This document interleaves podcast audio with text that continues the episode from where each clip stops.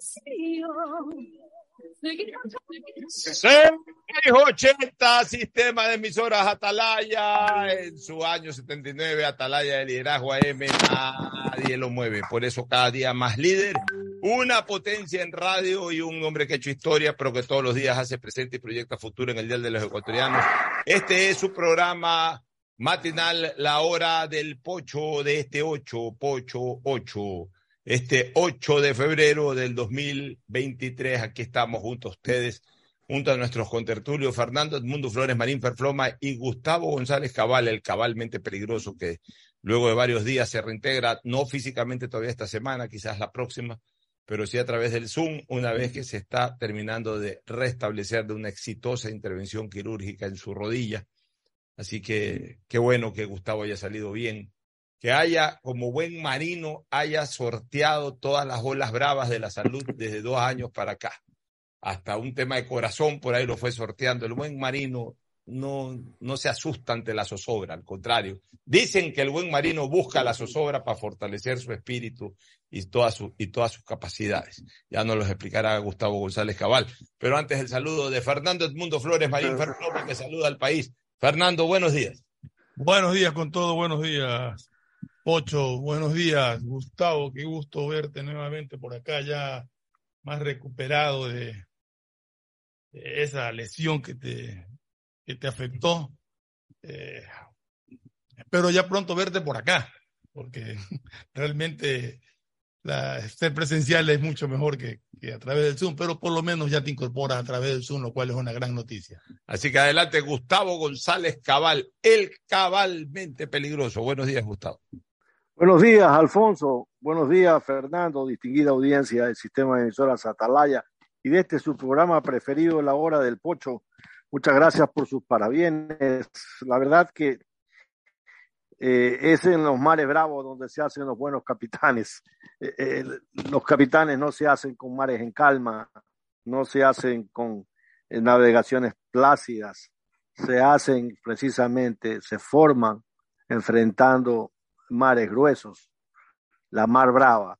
Acá estamos, las cosas han salido bien, ustedes saben, una recuperación de una rodilla es un tema que hay que ir despacio, hay que sobre todo ponerle mucha fe a la rehabilitación que junto a la pericia del cirujano tienen que dar como ecuación eh, básicamente retomar y retornar el movimiento normal de la rodilla. Muy bien. Este, esperamos que en poco tiempo más tú ya tengas esa recuperación total y puedas, obviamente, eh, no solamente reintegrarte al programa físicamente, sino al resto de tus actividades. En fin, eh, lo político está que arde. Bueno, ya este, lo presumíamos, lo preveíamos, en el sentido de que culminada todas las distracciones eh, de carácter eh, deportivo, social y político electoral, acabadas todas ellas, nuevamente Carondelet iba a ser el blanco y el, el epicentro del calor político en Ecuador. Sí, eh, tres distracciones hubo de tres características distintas. Una gran distracción deportiva como fue el Mundial en el mes de noviembre y buena parte de diciembre una gran distracción social como fueron las fiestas de Navidad y Año Nuevo, eh, cerrando justamente pues eh, el mes de diciembre del 2022, y una gran distracción política electoral que acabamos de vivir y cerrar el día domingo pasado, en donde todo el mundo estaba preocupado de, de, conquistar la calle, de conquistar los votos, eh, de manejar varias alternativas, que para alcalde, que para prefecto, que para, que para concejales, que consulta popular, que eh, Consejo de Participación Ciudadana. Entonces la gente estaba totalmente atenta a estas tres cosas desde noviembre a la presente. Habíamos dicho, recuerdo claramente que lo dijimos aquí Fernando y Gustavo, lo dijimos hacia la segunda semana de noviembre, de que prácticamente en lo político se cerraba el año para el gobierno eh, el 19 de noviembre del año 2022. ¿Por qué? Porque a partir del 20 en que arrancaba el Mundial hasta el 5 de febrero, que era el cierre de las elecciones y el día de las elecciones, eh, todos iban a estar distraídos en otra cosa. Hubo un paréntesis en aquello, unas denuncias eh, que definitivamente afectaron al gobierno, unas denuncias que afectaron al gobierno, por supuesto, eh, en medio de la campaña electoral.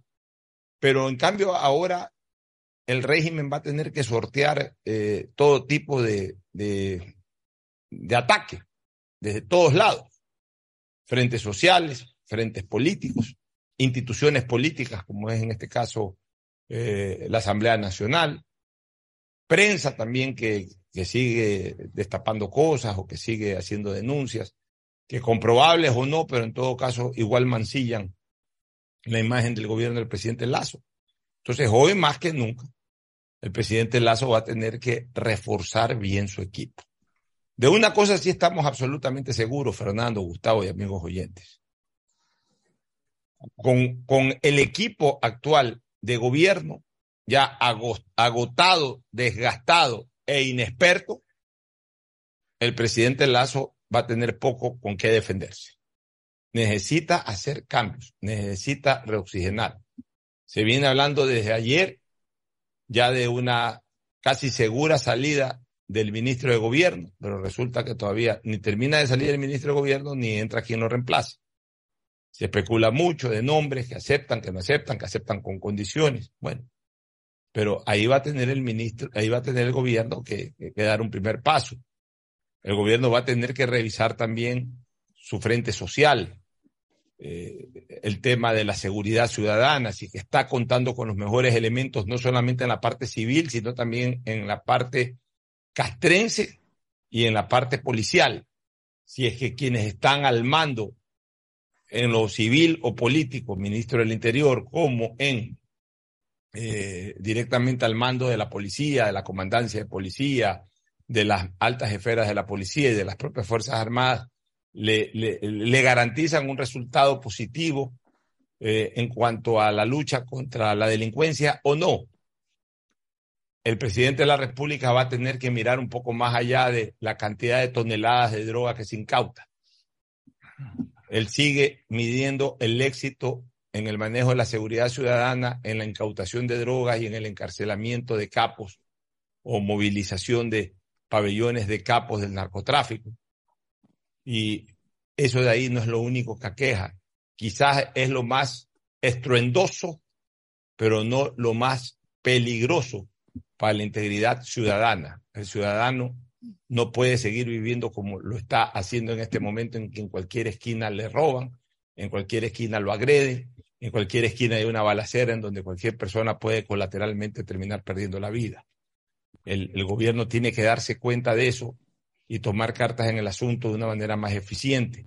El gobierno va a tener que reunir a su frente social, al ministro de Educación, al ministro de Salud especialmente, eh, eh un, una exigente, una interna pero exigente rendición de cuentas.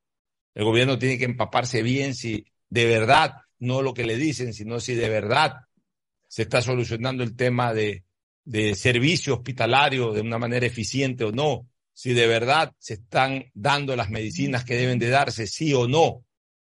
El gobierno tiene que empaparse más de lo que está ocurriendo en la calle. El gobierno tiene que escuchar a la calle. El gobierno tiene que tener sus ojos puestos en la calle, pero sus ojos puestos en la calle a través de gente que informe, de gente que informe la verdad, no de ministros o de personas que le maquillan todo. Con esto les voy a dar el paso a ustedes para que comenten sobre este tema. Yo no me voy a olvidar nunca de un aprendizaje de la vida del presidente García Moreno, que yo al comienzo pensé, Gustavo y Fernando, que era fábula o leyenda urbana, pero un gran historiador de la vida de García Moreno me dijo que no fue leyenda urbana, que fue verdad. García Moreno en esa época era muy dura la participación y García Moreno fortaleció mucho le llamaron la Carta Negra a la Constitución de García Moreno, mucho eh, la participación de la Iglesia en el, en el, había mucha teocracia en el Estado, o sea, había mucha participación de la Iglesia en las decisiones del Estado. Si mal no recuerdo, incluso dentro de la Constitución Negra había que ser católico para ser ciudadano, o sea, lleguemos a ese extremo incluso de, de, influencia. Pero García Moreno exigía solidaridad y nobleza en los curas. Y cuentan, cuentan algunos historiadores que García Moreno en más de una ocasión se disfrazaba de por Dios cero para conocer la reacción de los sacerdotes. Los sacerdotes no reconocían la presencia de García Moreno. Actuaban algunos déspotas y con soberbia contra, contra el pobre y humilde pordiosero que se acercaba a las iglesias. Y cuando ya se descubría García Moreno, quién era, era absolutamente inclemente contra esos sacerdotes. Eso obviamente se podía hacer en el siglo XIX. No estoy diciendo que se lo haga en el siglo XXI. Eso se lo podía hacer en Quito, que era la Plaza Grande y seis cuadras a la redonda en la época de García Moreno. No se lo puede hacer ahora en todo el país. Es un país inmensamente más grande que en esa época. Pero lo que quiero decir, ¿cuál es la lección de aquello? Que los ojos del mandatario tienen que estar en las calles, palpando, ya sea de manera directa o con gente de mucha confianza, que, vayan a, cerciorarse de que verdaderamente lo que los informes que se reciben en Carondelet sean ciertos o no sean ciertos. Que si el presidente le dice que los hospitales están funcionando maravillosamente y con las medicinas entregadas de manera perfecta, bueno, alguien que inspeccione de manera incluso secreta y le lleve la verdadera información al presidente sobre temas de hospitales, sobre temas de seguridad. El presidente no puede seguir creyendo en lo que le dicen, porque estamos viviendo una época en donde desgraciadamente quienes están al mando de ciertos sectores del Estado, en algunos casos, están incluso cometiendo una serie de actos reñidos con la ley, pero obviamente le hacen creer al presidente de la República otra cosa. Y yo sigo pensando en lo que desde el primer día pienso en Guillermo Lazo. Guillermo Lazo es una persona honesta que quiere servir al país y que por sobre todas las cosas, más allá de que si le salen las cosas bien o no le salen las cosas bien, no tiene ningún propósito de perjudicar ni dejar de que nadie perjudique al país. El problema es de que no se entera. El problema es de que no tiene una verdadera inspectoría desde Carondelet que lo ayude verdaderamente a descubrir cosas. Y claro, cuando le llega información y en ese momento comprueban, la para, la frena, destituye, a diferencia de gobiernos anteriores, especialmente en la época del correísmo, en donde se perseguían a los denunciantes. Aquí no se persiguen a los denunciantes y esa es una buena señal. Pero no basta con eso, este, Fernando y Gustavo. No basta con eso. Lo que se necesita es poner más los ojos en la administración pública. Lo que se necesita es estar más atento a todo.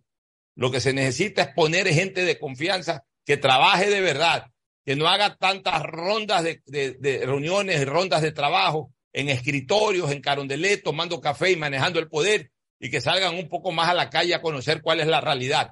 Una realidad que no es como se la pintan al presidente. Y por eso esa realidad, desgraciadamente, de manera electoral, a su partido político y a su propuesta de gobierno, que fue la consulta, le dijeron no. Y el presidente tiene que saber leer ese resultado electoral en lo partidista y en lo político, Fernando y Gustavo. Fernando. el gobierno tiene que cambiar muchas cosas, el gobierno tiene que enterarse de muchas cosas más allá de los cambios lógicos que tienen que haber en, el equipo de gobierno, un equipo desgastado con, y más aún con los resultados, eh, el gobierno tiene que saber contestar, tiene que saber contraatacar. El gobierno es blanco de ataques permanentes. Todos los días, por X motivo, lo atacan al gobierno. Y nunca ha sabido responder contundentemente a los ataques.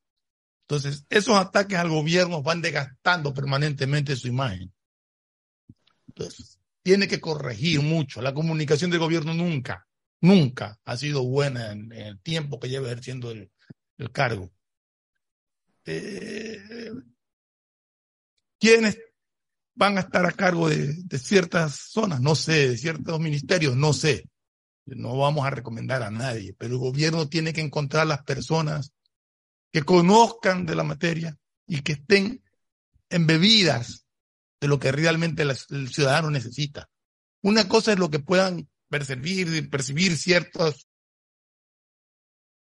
funcionarios del entorno del presidente y otra cosa es la realidad del, del ciudadano común. Y allá es donde tiene que llegar el gobierno de alguna manera, a conocer esas necesidades. Sabemos que es la seguridad y sabemos que la seguridad más allá de todo lo que es incautación de, drogas y de todo lo que ha significado las capturas hechas por la policía, también nos hemos encontrado con una justicia que ha sido permisiva con los delincuentes, una justicia prodelincuencial que ha aflojado a muchos delincuentes, incluso delincuentes que han caído en flagrancia han sido dejados en libertad. Ese es otro problema que tiene el país. Pero el presidente de la República tiene que tomar decisiones al respecto. Ya empezó con una cadena donde yo, yo pensé escuchar medidas más fuertes en cuanto al control ciudadano. Habló de los jueces corruptos, de aquellos que han traicionado a, a los ciudadanos, de aquellos que han traicionado a la patria con sus sentencias. Pero no habló sobre medidas que va a tomar contundentes para seguir combatiendo a todos estos delincuentes que asolan al país. En todo caso, eh, vuelvo a, a repetir lo que dije ayer. Más allá de todos los errores, de todas las falencias que tiene el actual gobierno, también de los aciertos que se ha tenido algunos, yo creo que es hora de defender la democracia y de no estar escuchando ni dando avances golpistas tratando de desestabilizar la democracia. Yo a eso lo condeno y lo condenaré siempre, sea quien sea que sea que esté en el cargo de la presidencia de la República. Gustavo, tu criterio. Uh, hace muchos días atrás, a inicios de año, un importante sector de la sociedad ecuatoriana le pidió a este humilde servidor que prepare un documento sobre cómo veía el país y qué debería hacer el gobierno frente a lo que viniera. Ojo, repito, primeros días del año. Y allí me, me cupo el dudoso orgullo de haber sostenido en ese documento lo que está pasando ahora. Yo he venido diciendo que el gobierno no tiene frente político, que era necesario que refuerce sus líneas de una manera adecuada, privilegiando ejecutivos que aporten al gobierno con un peso específico y una capacidad para tener lo que se necesita para decirle al presidente de la República no lo que él quiere escuchar, sino lo que él debe saber. Esa gran, pequeña, gran diferencia, en ella habita el diablo, en esos detalles, porque en esos detalles de tener una cantidad de empleados que son expertos en quemar, quemar saumerio, póngale usted eh, eh, eh, cualquier tipo de esencia aromática a favor del poder, lo que nosotros hablamos, los yesman, los cepillos, los que no tienen, porque es su negocio, no, no tener esa condición de ayudarle al presidente, cualquiera que sea, de decirle, ese, ese, usted está cometiendo un error, señor presidente, por allí no es el tema, sencillamente creo que el tema es por acá. Y tener la capacidad de, tener la renuncia en el bolsillo. Eh, estos, todas estas situaciones que como el terremoto de Turquía ha sido un verdadero terremoto en la democracia ecuatoriana eh, y sobre todo en nuestra región, en Guayas, eh, nos va a llevar a corto plazo, porque año y medio pasan muy rápidos, ¿no? A enfrentar al país el verdadero reto de lo que va a venir. Dentro de pocos días, el Consejo de Participación Ciudadana va a empezar a la, a la nómina de las principales autoridades de control del Ecuador. Entonces, ¿cómo es posible que hubiéramos ido a una consulta popular eh, eh, en esas condiciones? Había que sopesar muchísimas cosas, pero sopesarlas con los pies en la tierra. Entonces, ¿qué pasa con los gobernadores, Alfonso? Los gobernadores suelen ser en los gobiernos adecuados, en los gobiernos buenos, un gran eh, eh, eh, switch para prevenir cortocircuitos. Yo creo que los gobernadores aquí no pintan nada. No pintan absolutamente nada. Y todo eso tiene que cambiar. Todo eso tiene que, que movilizarse. El presidente tiene que llegar a la conclusión que él no puede ser el que saca la pelota, el que corre por la banda, el que manda el centro y el que cabecea el centro.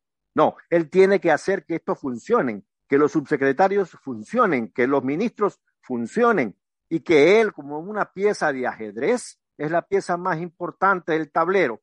Entonces, no puede estar metido en todo, en todo clinch, pero debe su ministro de gobierno, su señor, eh, eh, eh, cualquiera de los cargos, tantos que se tienen, que ir a cumplir las funciones adecuadas en los momentos adecuados. Es que, Gustavo, mira, realmente muchos de los funcionarios que están alrededor del presidente no han podido orientarlo bien o no han podido ayudar a amortiguar bien los efectos políticos de, del cual sufre cualquier gobierno, es decir, de la arremetida de los rivales. Voy a hablar concretamente, por ejemplo, del ministro de Gobierno. Lamentablemente tenemos que decir, digo lamentablemente porque yo le tengo aprecio personal a Francisco Jiménez Sánchez, es condiscípulo mío en el Colegio Javier, mantuvimos algún tipo de relación familiar política en algún momento de nuestras vidas. Eh, adicionalmente, pues ha sido miembro incluso de este foro del sistema de emisoras Atalayas algunos años atrás. Eh, eh, en, en, la campaña electoral, yo, jamás voy a negar algo que además fue público. Eh, apoyé a Guillermo Lazo no solamente con mi opinión política dentro de los espacios que tengo, sino que incluso yo he sido y soy activista político. participé en, en, varios actos que fueron organizados por mi persona y en donde ahí iba Francisco Jiménez y se le daba el espacio que necesitaba Francisco Jiménez para su candidatura a la, a la, a la Asamblea Nacional. O sea, yo con Francisco Jiménez tengo una buena relación totalmente interrumpida desde que es ministro de Gobierno. Totalmente interrumpida. Desde que es ministro de Gobierno, no he tenido ningún contacto, con excepción de uno que me llamó, al cual no, no, yo no le definí nada, no voy a decir de qué se trata, no le definí nada y nunca más tampoco hubo eh, un segundo contacto. Ah, lo vi en un par de, lo vi un par de sábados en el Colegio Javier, en las Olimpiadas de Exalumnos, saludamos al paso simplemente y punto. Saludamos al paso, ni siquiera conversamos, saludamos al paso. No he tenido ningún tipo de contacto de él como, como ministro de gobierno. No me ha interesado tener. Entonces, creo tener en este momento la objetividad para opinar eh, sobre él. Creo que la cancha le quedó grande como ministro de gobierno, porque no amortiguó nada. En lo político, la Asamblea Nacional obstaculizó y nunca terminó de ser un puente constructor de relación, por lo menos puntual, para ciertas cosas. Si el presidente Lazo sigue siendo presidente gracias a que la Asamblea no lo destituyó, y afortunadamente así ocurrió, no fue por una gestión del ministro de Gobierno, no fue por una maniobra del ministro de Gobierno, fue por una posición de la que ahora se arrepienten, porque incluso creo que hoy día se lo escuché a Alfredo Serrano decir en una entrevista en Ecuavisa, pero fue por una decisión del Partido Social Cristiano de no sumar sus 15 votos a los eh, ochenta y pico que tenían y ochenta y pico que votaron por la destitución del presidente. Esto es simplemente una decisión política y una suma matemática. Una decisión política, si el PSC decía vamos por la destitución del presidente, una suma matemática pasaban de los 92 votos. Así de sencillo. No fue una maniobra del ministro de Gobierno para desarticular, para tirar abajo una pretensión legislativa que llegaba lo más lejos posible, ni más ni menos que la destitución del presidente mientras había problemas en la calle. Entonces no le podemos atribuir ese triunfo al ministro de Gobierno. Al final de cuentas, al final de cuentas, la circunstancia de la no destitución del presidente y ya la situación, la, la posición férrea, leal al, al, al régimen constitucional por parte de la fuerza pública, hizo que finalmente estas movilizaciones sociales vándalas recojan sus banderas de lucha y terminen en una mesa de diálogo. Pues no fue tampoco una maniobra del ministro de Gobierno al respecto. Fueron circunstancias que obligaron y que llevaron a eso. Porque donde hubo tres razones por las cuales finalmente las agrupaciones sociales de junio del año pasado no pudieron tumbar al presidente Lazo. Primero, porque el país estaba decidido a no permitir eso. El país como país no quería eso. En segundo lugar, porque se cayó lo de la asamblea.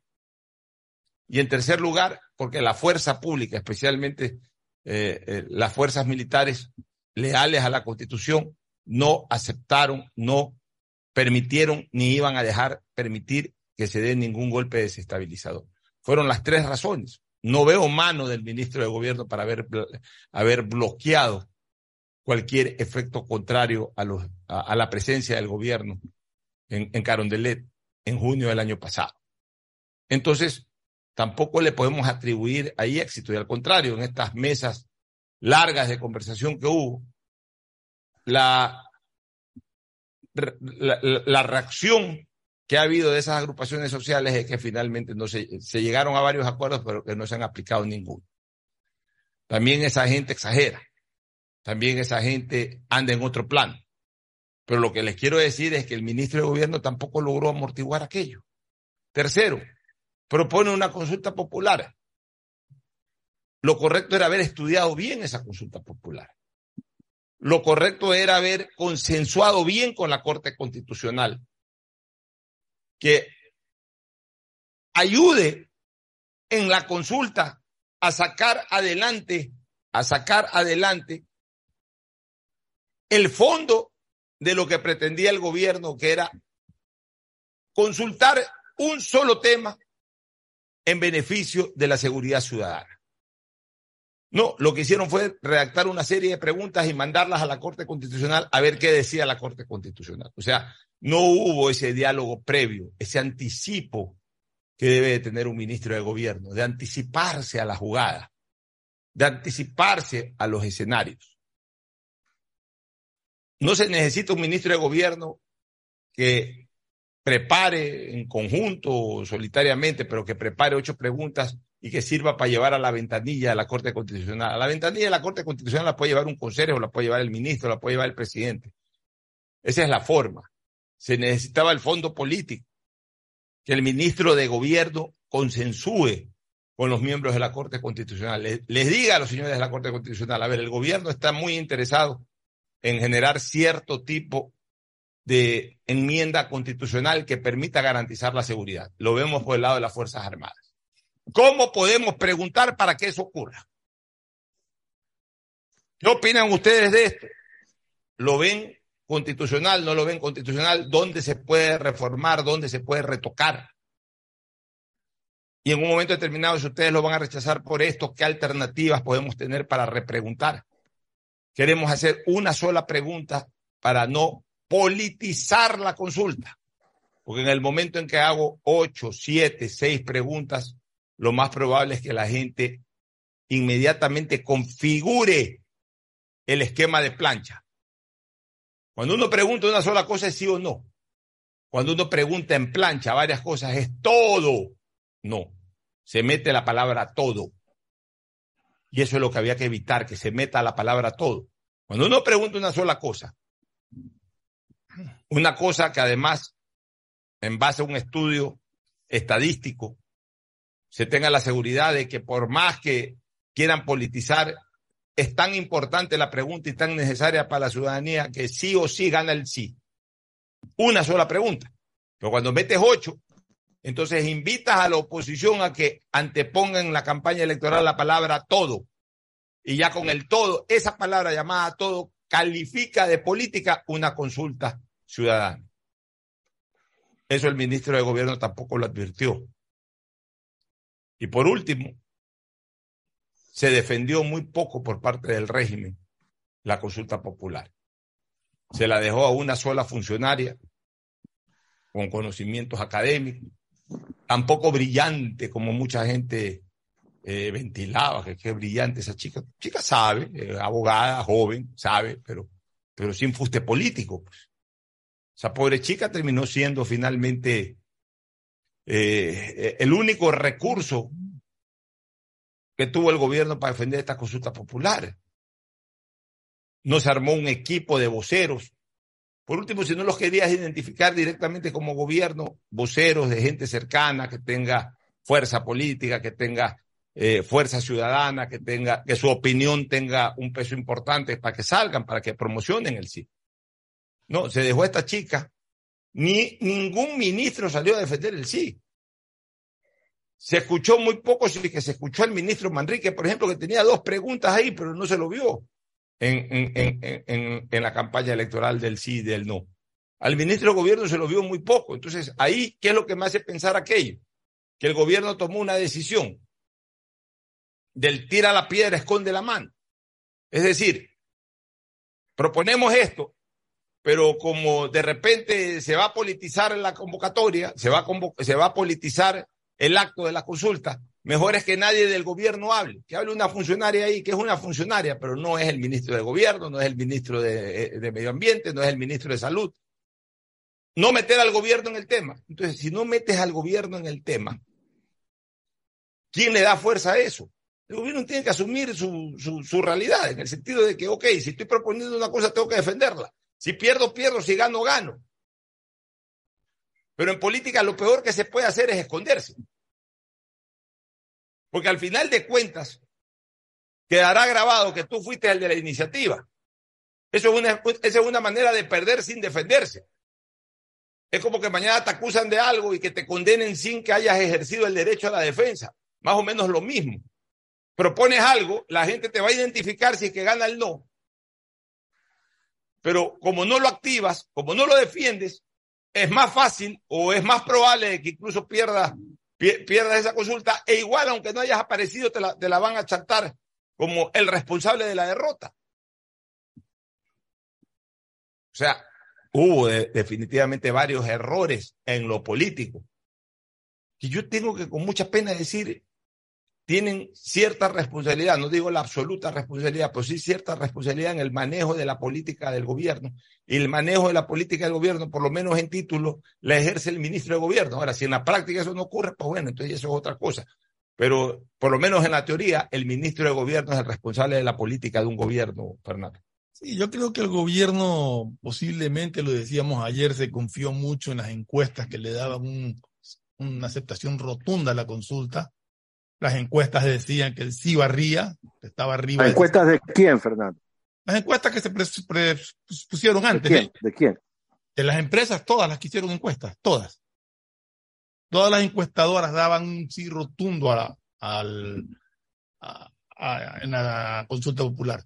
Y yo creo que el gobierno, confiado en eso, no actuó, como dice Pocho, con una defensa permanente, continua y fuerte de, de las preguntas de la consulta, sino que dijo, no, ahí vamos a ganarlo cómodo, no hagamos bulla.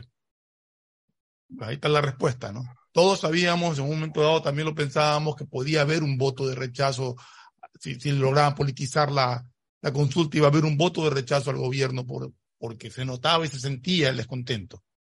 Y eso es lo que yo creo que ha sucedido. No es un no a las preguntas en sí, es un no a la gestión del gobierno hasta ahora. Yo creo que las encuestadoras tienen que responderle al país. Sí, definitivamente. Yo, yo creo que debe responder el señor Peña que debe responder el señor ese datos. Porque esto no es decir, eh, los números cambiaron y, y ya está. Algo está mal con las encuestadoras. Algo no lo están haciendo correctamente. Algo da a entender que quieren poner los resultados de la gente que les pagan. ¿Me explico? Lo cual sería gravísimo para el país. Luego, retomando un poco la disyuntiva que en 1946 se dio en Argentina frente a la elección de Juan Domingo Perón, que usó el nombre del embajador de los Estados Unidos, Braden, ¿no? Para acuñar el eslogan o Braden o Perón. Aquí como genios, insultando a las personas que por una u otra razón no están de acuerdo con determinadas preguntas. Decían, o, nar, o los narcos o el país. Había una serie de preguntas que debían ser votadas no. Otras debían ser votadas sí. La extradición, yo lo hemos dicho en este programa, en, solamente la constitución contemporánea, moderna, del Ecuador de 1946, constitución que duró un año, contempló que no se puede extraditar a los ecuatorianos. Las demás constituciones hablaron favorablemente de la extradición. Miren, señores, Brasil no tiene extradición. Y para un poco colorear este programa, Alfonso, hubo hace algún tiempo, en los años 60 o 70, ya no recuerdo, un robo enorme en Inglaterra. Robaron un tren repleto de dinero. Y el, cabecilla de este robo huyó a Brasil. Inglaterra pidió la extradición de, de, este, de este tipo a Brasil. Pero el tipo se había nacionalizado brasilero y luego tenía un hijo brasilero. Brasil negó la extradición porque su constitución se lo prohíbe. Lo mismo pasa con Uruguay, lo mismo pasa con algunas constituciones. Y, digamos las cosas como son. México tiene extradición. Y, eso, México tiene extradición y sabemos lo que pasa en México. O sea, no es la extradición per se el instrumento que iba a parar la conducta narco internacional que nos está azotando. ¿Es una herramienta útil? Claro que la es, sin lugar a dudas. Pero haber usado la disyuntiva o los narcos o el país fue una cachetada a la inteligencia del país. Eh, eh alguna vez Febres Cordero cometió el error de decir que los marihuaneros y las prostitutas habían votado por Abdalá. Ya sabemos lo que pasó. Hay que tener mucho cuidado con lo que se dice cuando estás en cargos de poder político. Hay que tener pie de plomo y, revisar qué se puede eh, eh, eh, ofender o no. ¿Por qué las universidades no estuvieron involucradas en el debate? Si la, las universidades eran sustancial que estén en el debate. ¿Por qué no estuvieron involucrados los colegios de abogados? ¿Por qué no estuvieron involucrados? Esa era la función del Estado, del gobierno, no involucrarse él, sino ser quien tejía el aparecimiento de las voces de la ciudadanía, de sus diferentes estamentos. Lo que la señora Sichel decía, mira, era una empleada de gobierno, no tiene ningún sentido. Pero si tú lograbas movilizar a los decanos de derechos de las tantas universidades que tiene el Ecuador, si lograbas movilizar los colegios de abogados, de notarios, de, las personas que hacen el día a día del tejido socioeconómico de la República, esas son las voces que se necesitaba estén en la cancha, ¿no? Eh, diciendo, tratando de orientar al Ecuador cómo y por qué deberíamos ir hacia un rumbo determinado, Alfonso. Ahora, también eh, la primera pregunta, el rechazo a la primera pregunta de la extradición, nos podría dejar un segundo mensaje. Nos podría dejar un segundo mensaje. Siendo la única pregunta, Fernando, relacionada con el tema de seguridad ciudadana, porque increíblemente, uh -huh. siendo el principal problema de ocho preguntas, una sola fue para temas de seguridad ciudadana. A lo mejor el mensaje de la gente, presidente, está bien, preocupémonos del, del, del crimen, del narcocrimen, pero nuestro problema de seguridad ciudadana no es solo el narcocrimen. O sea, es una manera, debería de aprender a leer eso el gobierno. El gobierno está empecinado y cree que todo el problema de seguridad es el narcocrimen. Y estamos equivocados, señores. Es el más estruendoso, quizás es el más violento, pero no es el único tema que atemoriza a la gente. Ocho, perdóname, aquí siempre hemos diferenciado y lo he dicho varias veces. Hay lo que hemos. diferenciar, lo hemos dicho. O sea, una cosa es el narcotráfico y las crisis carcelarias que producen eso, y otra cosa es la delincuencia común, la que vive el ciudadano que va por la calle y lo apuntan con una pistola para robarle.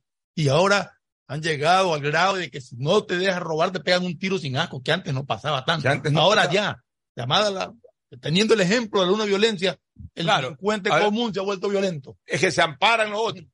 Dice, si existen los, o sea, como ven que hay impunidad para matar, como ven que hay impunidad para matar, entonces ahora ya cualquiera mata.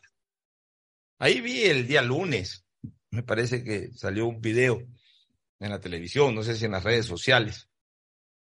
Se metieron a asaltar a una tienda.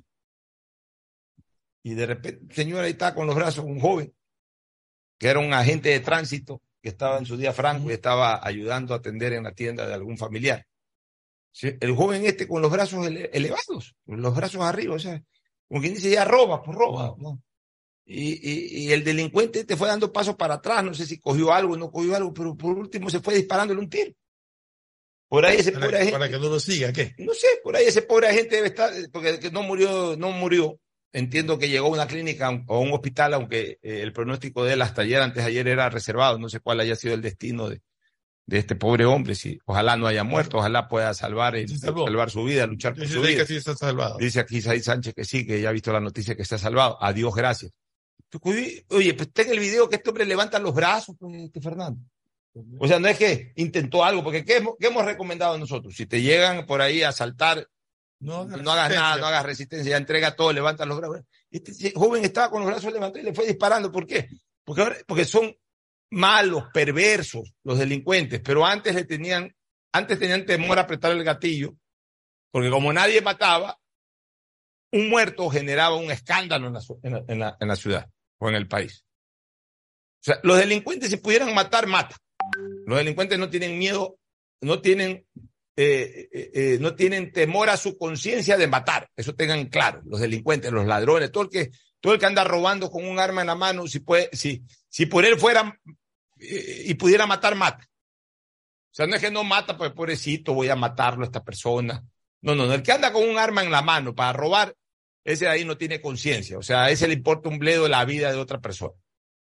Si antes no disparaban, es porque como no había muertos en la calle y llegaba a haber un muerto, se convulsionaba la ciudad y tarde o temprano, y más temprano que tarde, igual terminaban dando con el autor. Entonces se, tenía miedo a matar. ¿Por qué? Porque igual si mato, eh, es un muerto al mes que hay en este tipo de cosas y justo yo soy el culpable de esa muerte, entonces si que mato eh, me, me van a buscar, entonces prefiero asustar, asustar. Si por ahí puedo robar y no matar, robo y no mato. Igual a veces mataba. Pero mataban ya cuando había algún tipo de resistencia. Ahora no. Ahora, como ese delincuente de mierda, perdón que use esta palabra, es malo, es perverso, le importa un bledo la vida humana. Y como ve que todos los días hay 10 muertos, ellos provocan el muerto 11, sea o no sea necesario hacerlo, entre comillas, necesario, pues, ¿no? Para sus protervos intereses, simplemente por, por, por, por maldad. Cogen y pegan un tiro y van matando. ¿Por qué? Porque él es el muerto 11. Entonces, si ya la gente no se alarma por el primer muerto, mucho menos se va a alarmar por el muerto 11 al día. Entonces, de eso se han aprovechado los delincuentes para evidenciar lo que son, gente perversa. Toda la vida lo han sido, pero ahora lo están evidenciando, porque ahora no tienen temor absolutamente a nada. Porque ya el matar a una persona en este país, matar a una persona en la ciudad de Guayaquil, ya es casi algo común.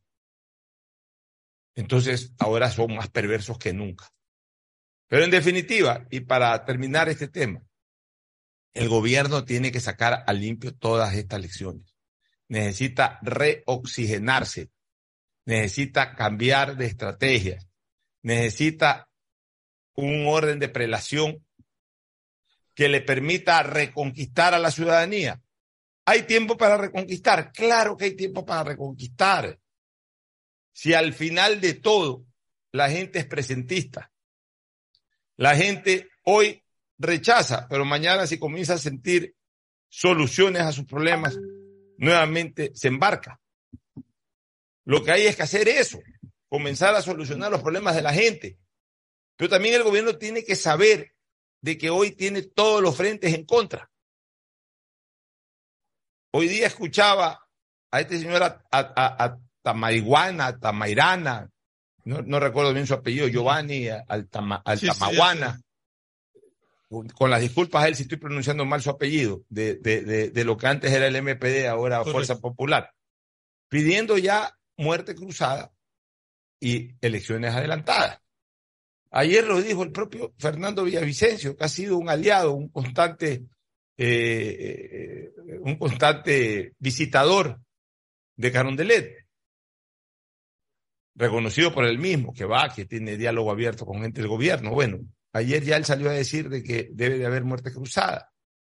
El PCC está en la posición definitiva de cero diálogo y de, en este momento, apoyar cualquier acción opositora, venga de donde venga. El correísmo. Ah, pero el PCC ya salió a decir que no estaba pensando en, en apoyar eh, la propuesta de, de, de, UNES de que quería la, la, renuncia del presidente o la dimisión del presidente.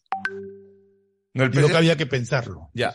no, no, no, no, apoyó. Ya, pero tampoco, la ya, pero tampoco la descartó. Él había que pensarlo. No, no, dijeron que ellos no, dijo Torres, que pensar, y lo dijo con un pragmatismo digno de aplauso, porque no se escondió nada, que eh, pensar en una destitución presidencial para ir a elecciones intermedias, como se encuentra convaleciendo la centro derecha, es darle poder inmediatamente, claro, o sea, en eso no, no hay vuelta, lo que quieren es, ya, ellos han visto el boquete, ellos han visto el, el, el, el el agujero por donde pueden entrar, donde terminar, exacto, y por ahí van.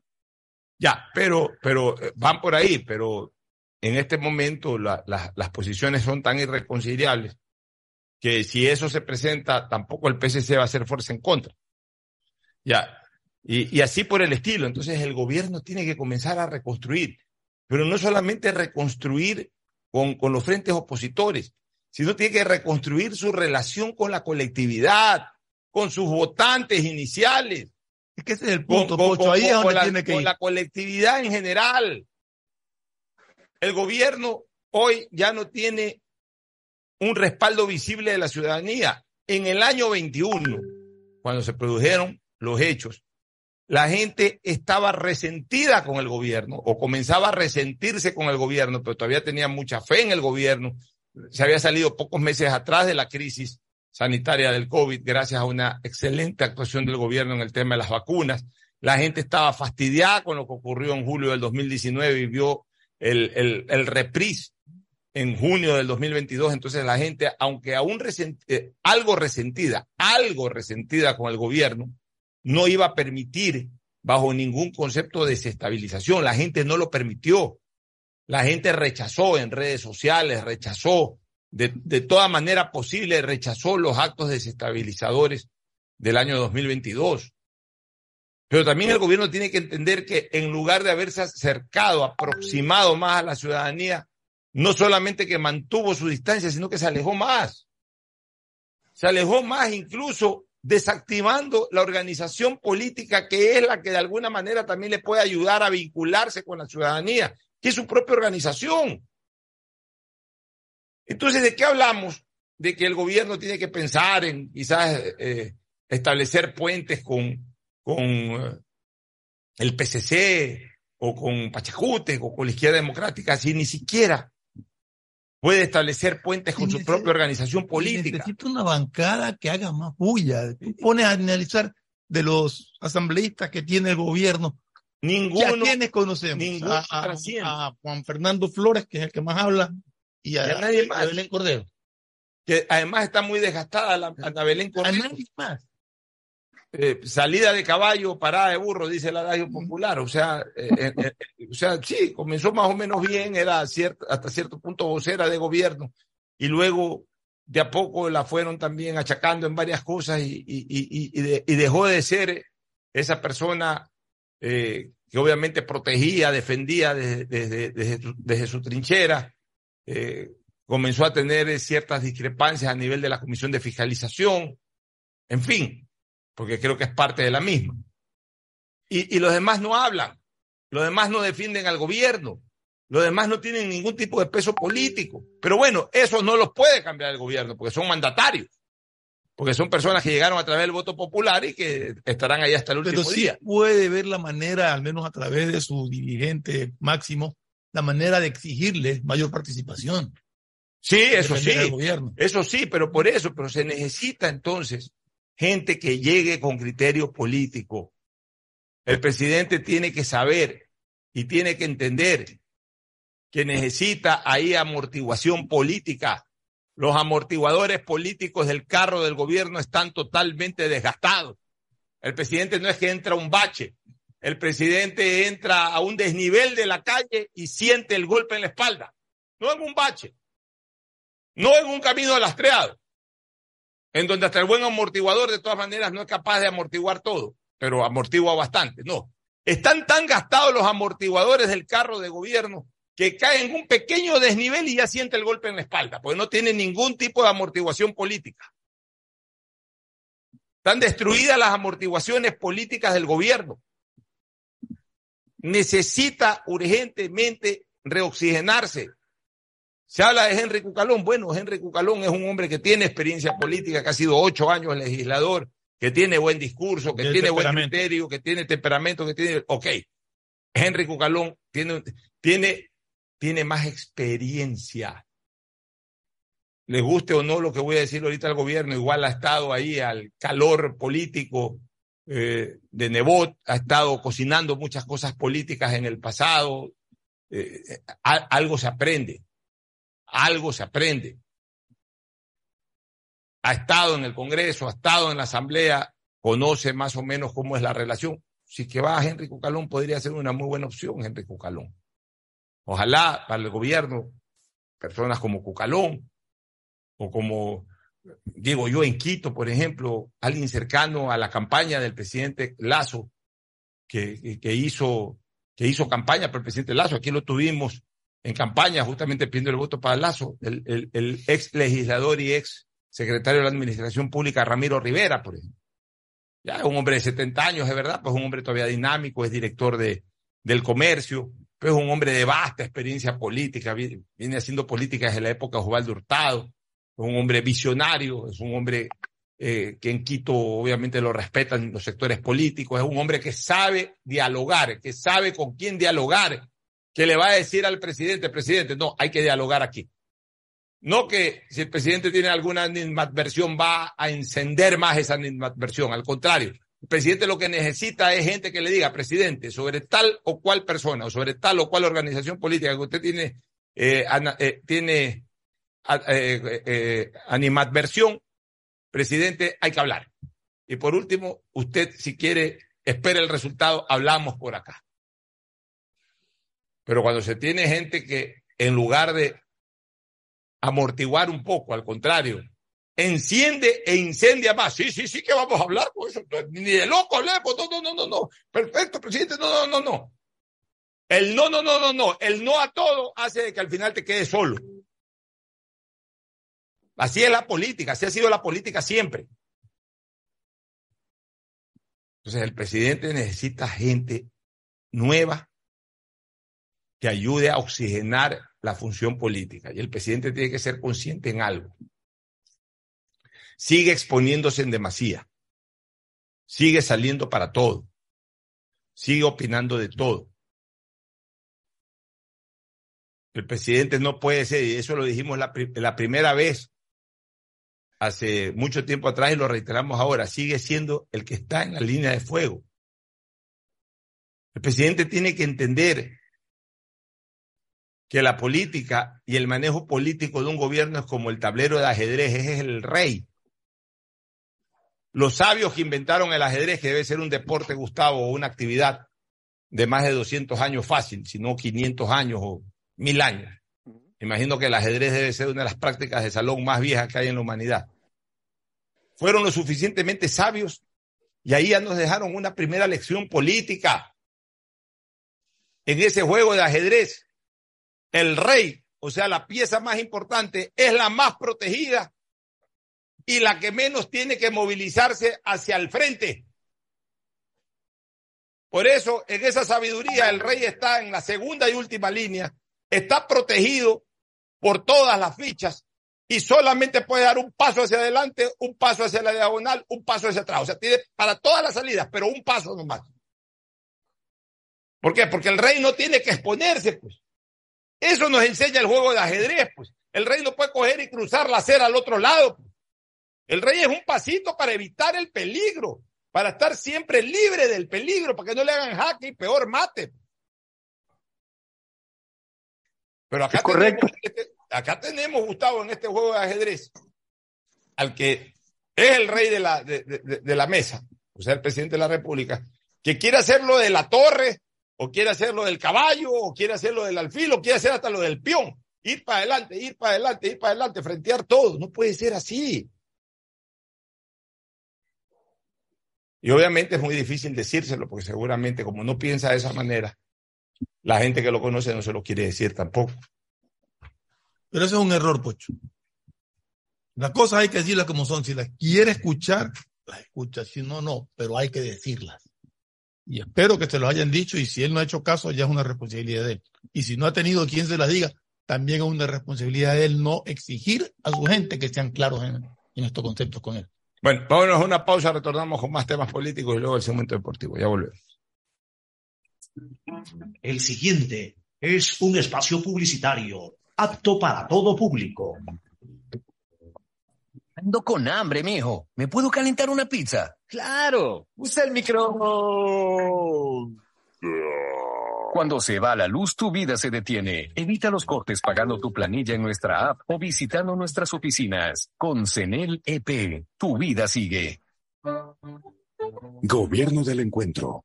Guillermo Lazo, presidente. Pedagogía, diseño, medicina, arquitectura, comercio, turismo, nutrición, literatura, computación, psicología, trabajo social, electricidad, agronomía, animación digital. La verdad es que tenemos tantas carreras que ofrecerte que no nos alcanzan en esta cuña. Ven a la Feria de Estudios de la UCSG y descúbrelas todas. Te esperamos este 5 de agosto, de 8 a 17 horas, en la avenida Carlos Julio Rosemena, kilómetro 1 y medio. Tenemos muchas sorpresas y beneficios para ti. Universidad Católica de Santiago de Guayaquil. Nuevas historias, nuevos líderes. Con Inmobiliar puedes transformar tus ahorros en una gran inversión. Todos los meses ofertamos un catálogo nacional de lotes, terrenos, casas, departamentos y más. Participa en las subastas públicas de bienes inmuebles y haz realidad todos tus proyectos. Consulta el catálogo y más detalles del proceso llamando a 1-800 Inmobiliar, 1-800-466-624 o visita nuestra página web www.inmobiliariapublica S. Inmobiliar. Bienes en venta todos los meses. Autorización número 447. CNE Elecciones 2023. La alcaldía informa que ya puedes registrarte al programa Generación Digital. Si eres estudiante de primero de bachillerato, décimo y noveno año de colegio fiscal o fiscomisional, ingresa a www.generaciondigitalgye.com y regístrate para que puedas acceder a una de las tablets que la alcaldía te obsequiará para que estudies y te conectes al futuro. El bienestar de la gente se siente. Alcaldía de Guayaquil. ¡Feliz aniversario, CNT! Cumplimos 14 años conectando a los ecuatorianos. Gracias por impulsarnos y comprometernos a crecer de manera transparente, eficiente, innovadora y socialmente rentable. Nuestro objetivo de llegar a cada rincón del país nos fortalece a diario, brindando la mejor experiencia en servicios y productos de vanguardia. Trabajamos para ser líder en telecomunicaciones, por ustedes y para ustedes. Sigamos creciendo juntos, fuertes y seguros. La CNT está comprometida con la rentabilidad social que transforma la manera de vivir de los ecuatorianos. Contáctanos para más información al 1-800-100-100. Atención al cliente. Asterisco 611, operador CNT. CNT Corporativo, arroba cnt.gov.es. Autorización número 1263. CNE Elecciones 2023. Asunéis dentro y fuera de la cancha con Bet593.es. Diviértete y gana con pronósticos en tenis y miles de eventos deportivos. Bet593.es, sponsor oficial de la Federación Ecuatoriana de Tenis, con el respaldo de Lotería Nacional. Aplican condiciones y restricciones. Bet593.es. Lo viven ellos, lo juegas tú. Informamos a los habitantes de la parroquia Chongón y zonas aledañas que tomen precauciones porque aumentará la entrada y salida de volquetas con material pétreo sobre la avenida Paquilla por el movimiento de tierra de la vía de acceso y construcción del nuevo mercado de Chongón. También comunicamos a los habitantes de Pozorja que se realizan trabajos sobre las vías del barrio Bellavista y existen roturas de calles por instalación del alcantarillado sanitario y aguas lluvias, por lo que recomendamos utilizar vías alternas. Autoridad Aeroportuaria, en coordinación con la Alcaldía de Guayaquil. Después de un accidente de tránsito, cada minuto es crucial para las víctimas. Por eso, usa tu celular para solicitar ayuda. Siempre cede el paso a los bomberos. Si existe una herida externa, ejerce presión para evitar la hemorragia. En caso de lesiones graves, espera la asistencia de paramédicos o personal de rescate. Cuida tu vida, conduce con precaución y actúa a tiempo. La prevención es la clave. Este es un mensaje del Benmérito Cuerpo de Bomberos de Guayaquil. Cansado de ver a la gente morir víctima del exceso de velocidad. A mayor velocidad, peores son las consecuencias. De todos los traumas que sufrió Mariana, la fractura de cráneo la dejó con pocas posibilidades de sobrevivir. La situación pudo ser diferente. Al mantenerse por debajo del límite de velocidad, el conductor podría detenerse a tiempo y Mariana estaría con vida. La velocidad mata. Respeta el límite. Un mensaje de la Agencia de Tránsito y Movilidad de Guayaquil con el apoyo de Bloomberg Philanthropy. Ay, amor, hace demasiado calor. Préndete el aire. Cuando se va la luz, tu vida se detiene. Evita los cortes pagando tu planilla en nuestra app o visitando nuestras oficinas. Con CENEL EP, tu vida sigue. Gobierno del Encuentro. Guillermo Lazo, presidente. Ecuagen, medicamentos genéricos de calidad y confianza a su alcance. Ecuagen, una oportunidad para la salud y la economía familiar. Consuma genéricos Ecuagen. Compren Mole El Fortín. Todo para la familia y el hogar. Todo para la belleza y el deporte. Todo para la salud. Paga todos tus servicios y disfruta del patio de comidas. Mole El Fortín. Te conviene. Hola, tía. Sí, tía, sí recibí tu regalo. ah, claro, sí. Me gustó mucho el cupón de descuento para clases de tejer en pareja. Nada más me falta el novio para ir. Pacificar te ayuda a regalarle a todos lo que de verdad quieren. Acumula tus consumos y participa por 25 mil dólares en tarjetas de regalo y un millón de millas para que vivas al máximo esta Navidad. Porque los regalos sí importan. Sinceramente, Pacificar. Banco del Pacífico. Aplican condiciones. Más información en www.bancodelpacífico. Viaja conectado con Internet a más de 150 países al mejor precio con el chip internacional Smart SIM de Smartphone Soluciones. Estamos 24 horas en los aeropuertos de Guayaquil y Quito, pasando migración junto al Duty Free. También en Plaza Quil, local 55, en San Borondón, en la avenida principal de Entre Ríos.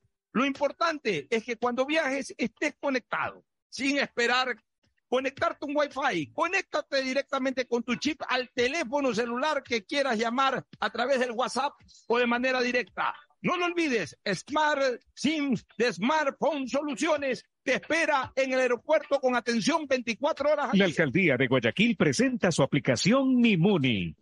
Una app donde podrás acceder a servicios municipales, reportar incidentes en tu sector, información sobre obras, inscribirte en programas municipales y enterarte de todos los eventos que la ciudad tiene para ti.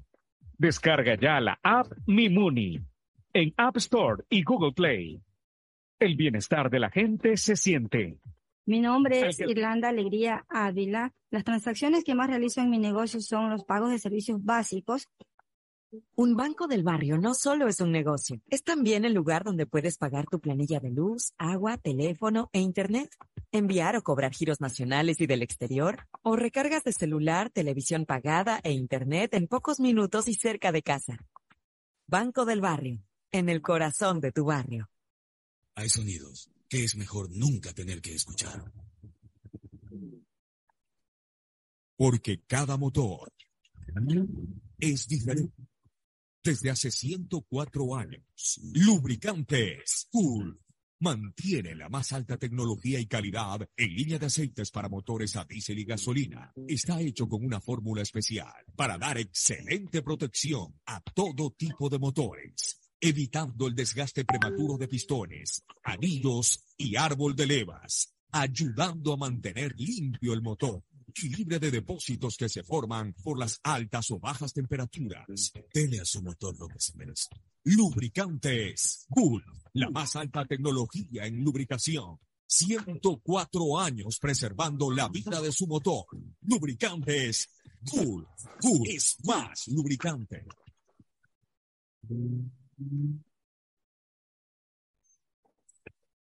Pinter espacio publicitario. Usted está escuchando un programa de opinión, categoría O, apto para todo público. Bueno, retornamos. Un par de temas políticos más, este, Gustavo y Fernando. Vamos hablando un poquito sobre lo del Consejo de Participación Ciudadana. Y, a ver, vamos hablando globalmente del triunfo de la Revolución Ciudadana, que es total en estas elecciones. En el sentido de que, como se diría en fiesta taurina, cortaron orejas y rabo.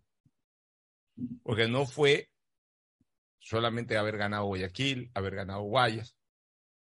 Las cosas hay que decirlas como son. Ganaron en Pichincha, prefectura y alcaldía. Ganaron en Guayas, alcaldía y prefectura. Ganaron en Manabí, la prefectura de Manabí que estaba en disputa.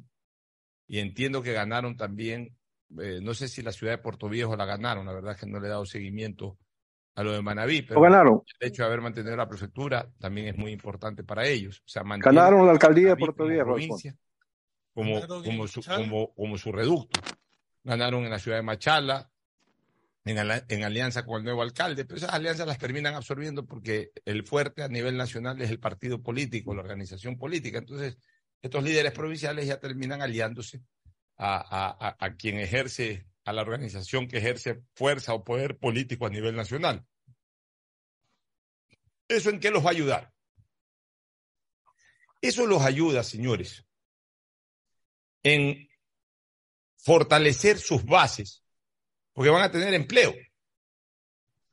O sea, no piensen que los que van a gobernar en todas estas ciudades y en todas estas provincias son solamente quienes ganaron las elecciones en la papeleta quienes van a gobernar a partir de ellos son quienes activan políticamente, que en muchos casos dejaron de activar, dejaron de trabajar, o sea, dejaron de tener cargos públicos. Apenas acabó el correísmo y, decidieron quedarse con el correísmo, y otros incluso se fueron incorporando en estos últimos años al correísmo. Y esos son los que van a trabajar, esos son los que van a ser enrolados. Va a salir mucha gente. En Guayaquil y Guayas va a salir cualquier cantidad de gente. Obviamente en las direcciones administrativas van a salir todos, prácticamente todos, yo diría todos. Y a partir de que salen de ahí, eh, quedarán los obreros. Los que están enrolados son parte de los sindicatos, etcétera, ya como obreros, pero de ahí los mandos medios, todos van a cambiar. Y van a asumir, ¿quiénes? Van a asumir gente de Revolución Ciudadana. Entonces, una cosa es la Revolución Ciudadana previa a esta campaña, en donde de, en donde sus activistas, las, la mayoría, eran desempleados, por lo menos no eran parte del sector público. Y otra cosa va a ser la revolución ciudadana en la campaña del 2025, en donde buena parte de, su, eh, de sus activistas políticos Solamente, a nivel nacional van a estar incluso enrolados en los organismos seccionales. Solamente para decirte que el alcalde electo de Puerto Viejo, que es Pincay, el señor Javier Pincay, es del movimiento Avanza. Ah, ya, es de Avanza, de los pocos triunfos de Avanza, entonces, en, en, en, en esta última elección, porque no creo que haya ganado en, muchas, muchos cantones. Bueno, entonces, esa es la realidad, señores. Esa es la realidad. Ellos van a aumentar eh, a sus activistas políticos, ya sea los que han venido luchando o los que se van a ir incorporando, pero los van a tener enrolados, los van a tener trabajando. Entonces esa gente va a dar todo lo posible por quedarse y por quedarse de largo en donde están y además por ir incrementando los espacios de poder. Entonces, ese, ese es el primer beneficio hacia tiempo futuro que ha generado con el triunfo de ayer o del domingo pasado, mejor dicho, la Revolución Ciudadana. Pero ahí viene una segunda parte. Si esas son las orejas, vamos al rabo. Vamos a la solución política que ellos pretenden a la solución política a sus problemas incluso jurídicos. Al haber ganado el no en la consulta que atañe a la reducción de facultades del Consejo de Participación Ciudadana, concretamente a la designación de autoridades del Estado, al haber ganado el no, y al mismo tiempo, al haber ellos completado por lo menos tres miembros del Consejo de Participación Ciudadana que, respondan directamente, que respondan direccionadamente al liderazgo de Revolución Ciudadana que lo ejerce el señor Rafael Correa. Tres de siete no son mayoría, pero tres es más que dos lo que tiene el Partido Social Cristiano. Y también tres es más que dos aquellos que están ahí sin, sin ningún tipo de identificación. Porque al final de cuentas, dejémonos de cosas. Eh, muchos de los que, cinco por lo menos de los que están ahí de los siete, tienen una identificación política. Y entonces ahí sabemos que el correísmo tiene tres identificados políticamente, que el Partido Social Cristiano tiene dos, y que los otros dos no se les conoce su identificación, por lo menos no, no, no se hizo pública nunca su identificación, pero que por lo menos uno de ellos seguramente va a unirse a, a, quien tiene más, que en este caso es el que tiene tres. Dicho sea de paso, pues la Revolución Ciudadana. Entonces, ¿qué es lo que yo creo? Que la Revolución Ciudadana va a dirigir el Consejo de Participación. Es lo que yo creo después de los resultados del domingo. Y si eso ocurre, pues bueno, ellos van a tener parte activa en la designación de Contralor, va a tener parte, a ver, pero... van a tener parte activa en la, en la, confirmación o designación de un nuevo superintendente de bancos. Pero el día jueves en la tarde, si no me equivoco, van a posesionar a los nuevos miembros del Consejo de Participación Social y Control Social, que van a estar en, en, en ejercicio de funciones hasta el 24 de mayo. Si, ¿Qué pasa si estos nuevos miembros eligen a alguien? O sea, a ver.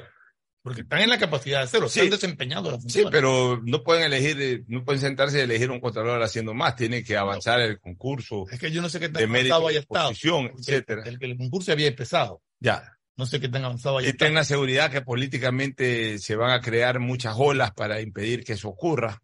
Sí, ya. yo estoy de acuerdo. Y ya, y después de Contralor, y después de Superintendente de Bancos, que tiene que confirmarse cuál va a ser el Superintendente de Bancos.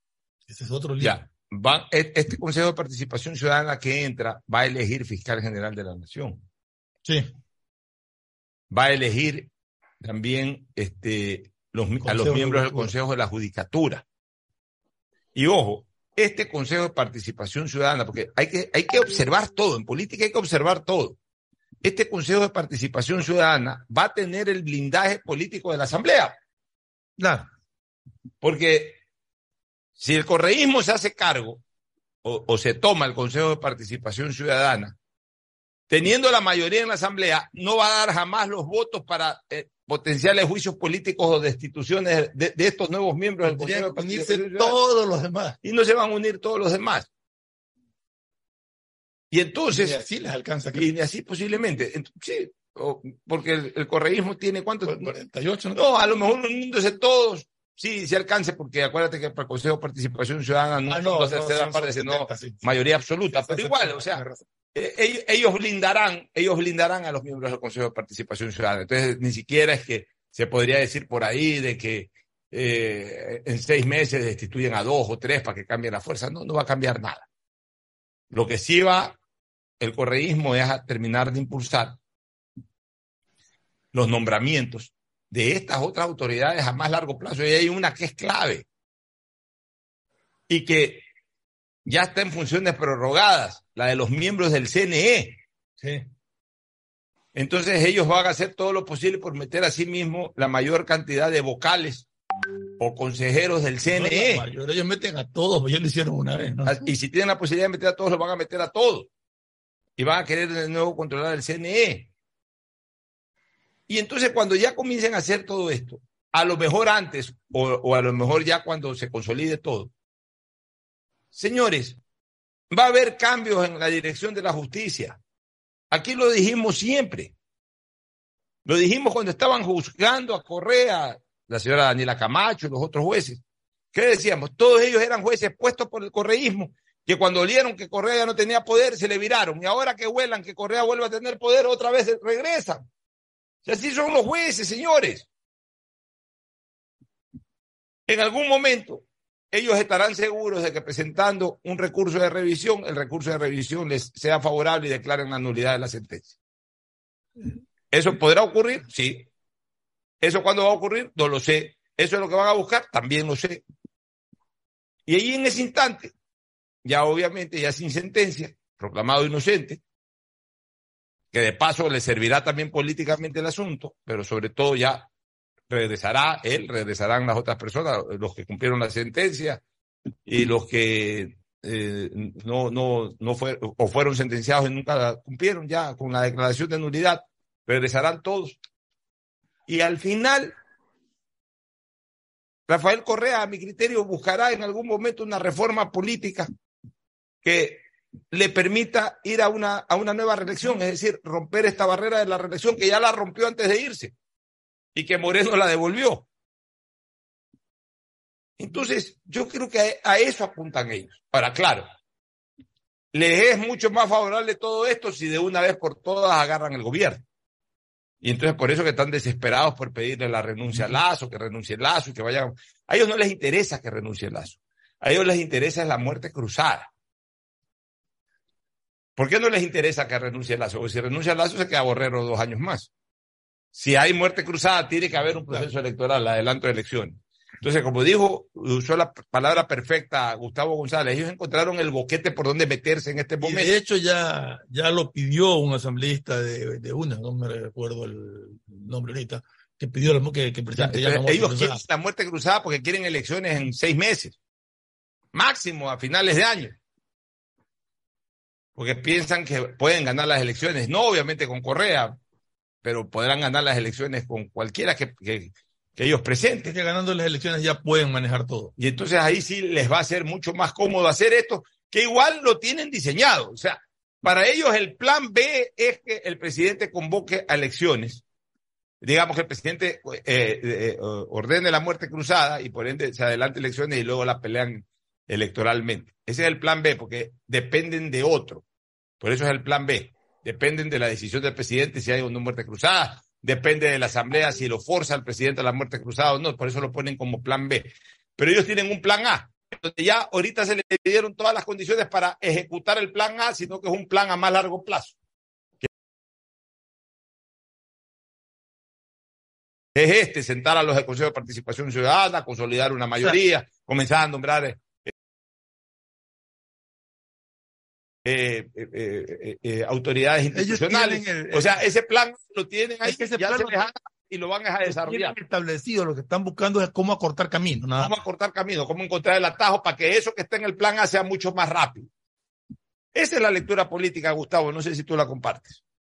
Yo, Alfonso, creo que el triunfo de el partido de Rafael Correa eh, es más o menos el mismo porcentaje que ha tenido en otras elecciones. Es decir, ¿quién manejó la alcaldía y la prefectura de Pichincha? Partido de Correa. Igual cosa en Manabí.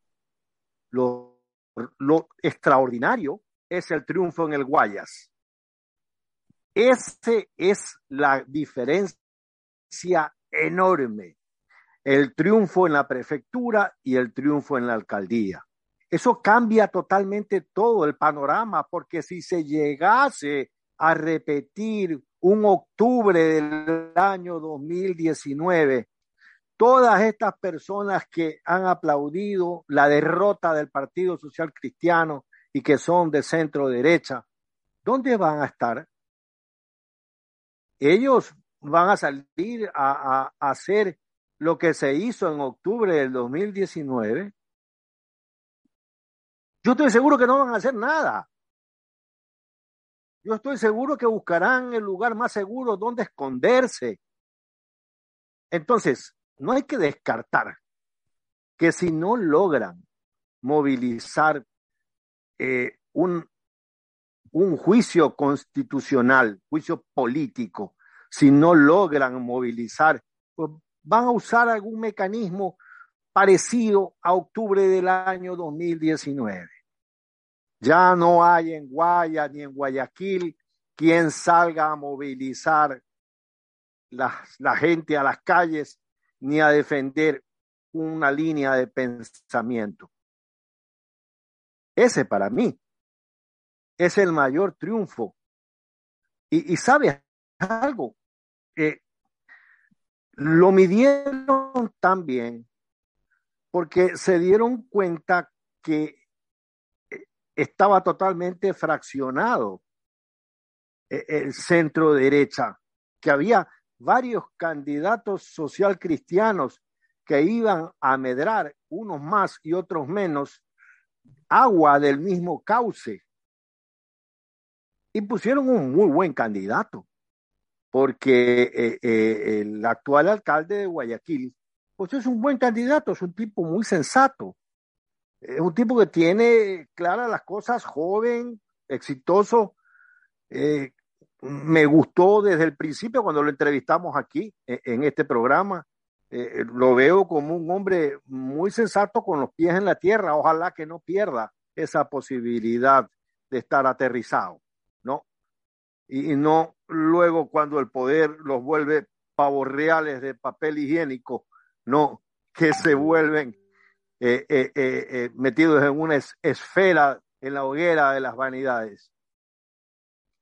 Entonces, esa posibilidad, la de Guayas, es la que definitivamente cambia todo el panorama electoral, porque Guayas va a transformarse como fue en un momento determinado para el centro derecha, el sostén de una posición política, pues Guayas va a ser, si el, alcalde y la prefecta Aguinaga Marcela hacen las cosas adecuadas, se va a transformar en un verdadero dínamo para la revolución ciudadana. Bueno, así es, mi querido Gustavo. Vamos a ver qué pasa en los próximos días con este ajetreo político que nos tiene a todos preocupados. Esperamos cambios en el gobierno, cambios de nombres y de hombres o mujeres, cambios de prioridades mayor acercamiento a la, a la comunidad, en la medida de las posibilidades, ir cerrando, si no de manera total, por lo menos ir, ir eh, disminuyendo esos frentes abiertos que hay con adversarios políticos. O sea, el gobierno hoy tiene que preocuparse de dar un vuelco ante, el, ante la ciudadanía y ante y, y, dentro del escenario político un vuelco necesario que le permita nuevamente retomar el rumbo que debe tener un gobierno para poder gobernar en paz. Y miren ustedes, nosotros no caemos en la trampa, porque para mí es una trampa, de proponerle al gobierno la muerte cruzada, porque en este momento la muerte cruzada no es otra cosa que una propuesta que busca adelantar elecciones para que precisamente quienes aparentemente en este momento están más fuertes electoralmente puedan, puedan este, llegar al poder. Y ustedes dirán, ah, pero si tú mismo estás diciendo aquellos que están más fuertes democráticamente, pero bueno, pero esa fuerza democrática tiene que ser probada cada cuatro años, no cada dos años. No es que, ah, ahorita que estoy fuerte, ahorita que acabo de ganar elecciones, entonces ahora también quiero las otras elecciones. No, aguántate dos años. Y también en estos dos años lúcete. También en estos dos años en donde vas a tener una mayor responsabilidad administrativa, cumple.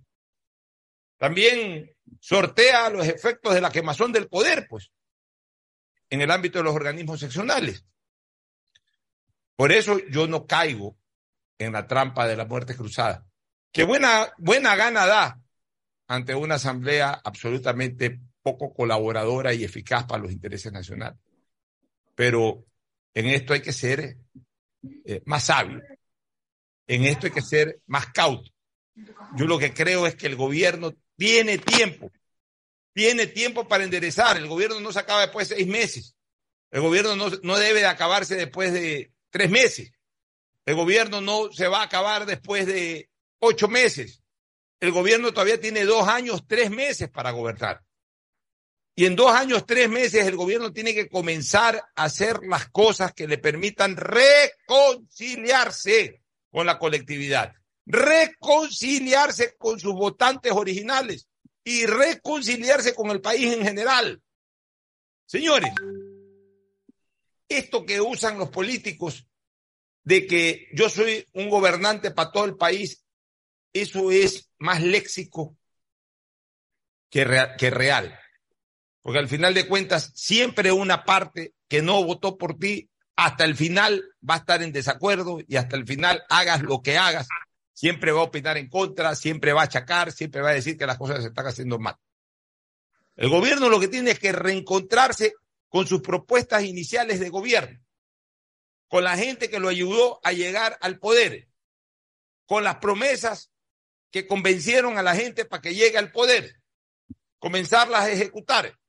Y en el marco de que un gobierno tiene que ser para todos y no para pocos, comenzar a hacer la obra pública de la cual ahí sí se sirven todos.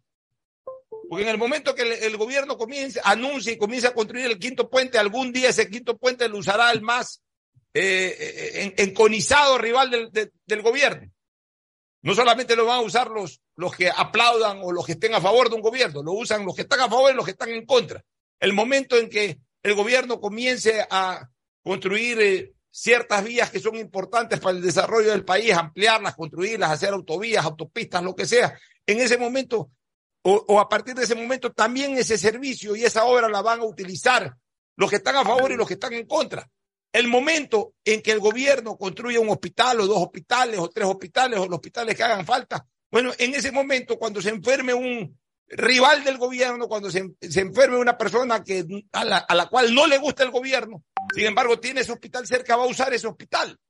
Entonces, por eso la obra, la obra pública, Fernando y Gustavo, es la que acerca a un gobierno con la colectividad en general. Pero de ahí el gobierno lo que tiene es que reconciliarse con la gente que, que- que le dio su voto y que hoy se siente un tanto decepcionada porque ve que el gobierno se ha alejado de muchas de esas propuestas que, que en campaña se defendieron, temas tributarios, por ejemplo, y otras más que fueron eh, ofertadas por el gobierno nacional. Entonces, tiene que haber esa reconciliación, tiene que haber una reestructuración del partido de gobierno. El partido de gobierno, que es, creo, es el que tiene que ser también uno de los factores de acercamiento con la colectividad, con sus propias bases. Es el que va a tener al activista que hable en beneficio del gobierno, que hable a favor del gobierno, que defienda al gobierno en las calles. Eso tiene que hacerlo.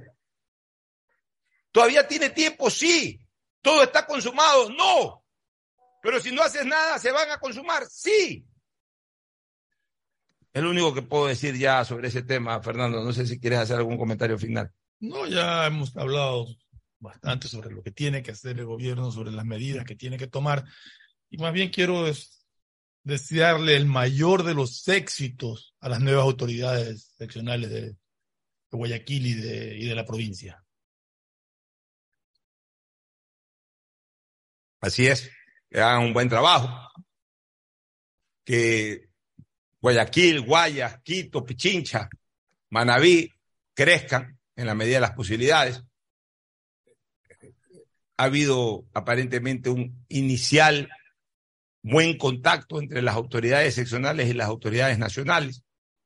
Muchos de ellos han dicho que han recibido la llamada de felicitación del presidente. Bueno, pues si así llueve que no escampe, si eso significa que el presidente se va a sentir más cómodo con fulano y sutano que con fulano o fulana a buena hora, si eso significa que van a llegar más rápido las rentas a buena hora, si eso significa que va a mejorar el trabajo en la seguridad ciudadana a buena hora, debería ser siempre así, con quien sea. Hay temas que son de interés de Estado, que están sobre los intereses políticos, pues no importa. Ya lo pasado, pasado. Lo importante es que lo pasado se cambie en un mejor presente.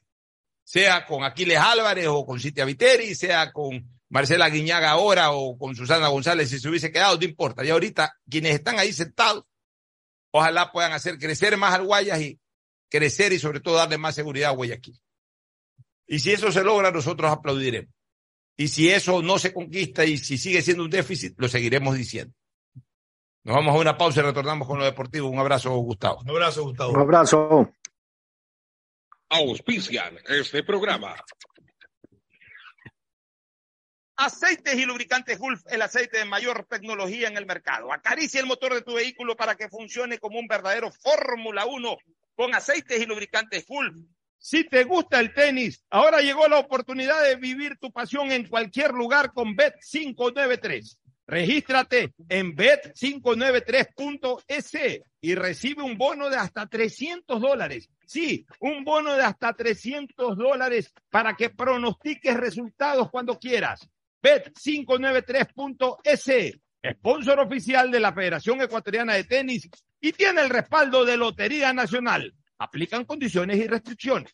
Con Inmobiliar puedes transformar tus ahorros en una gran inversión. Todos los meses ofertamos un catálogo de casas, terrenos, departamentos y más. Participa en las subastas públicas de bienes inmuebles y haz realidad todos tus proyectos. Más información en www.inmobiliar.gov.es. ¿Saben una cosa? Yo soy de las personas que veo películas y series en todos lados. Y ahora con Claro puedo ver todas ellas, mis favoritas, gratis, por Claro Video y desde cualquier lugar en mi celular. Solo activé el paquete prepago de 5 dólares, que viene con 2 gigas por 15 días, y la suscripción de Claro Video con 10 gigas gratis para ver de todo. Solo activé en mi Claro o también pude haber ido a mi punto Claro favorito. Cuando requieras medicamentos, solicita a la farmacia de tu barrio que sean genéricos de calidad. Y estos tienen que ser de Cuajén. Son de calidad y al alcance de tu bolsillo, al alcance de la economía familiar.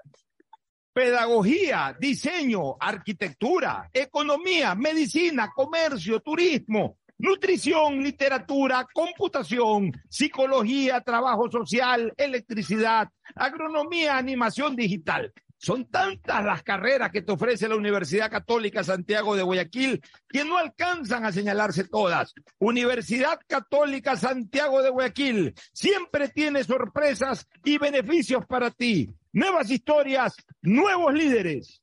CNT no deja de sorprendernos. Gracias al convenio logrado con Oracle, la marca mundialmente reconocida de innovación tecnológica, CNT cuenta con la mejor plataforma para la gestión de datos y aplicaciones. ¿Y esto qué significa? Muy sencillo, pues esta tecnología trae soluciones vanguardistas, seguridad y eficiencia en la administración de información de las empresas.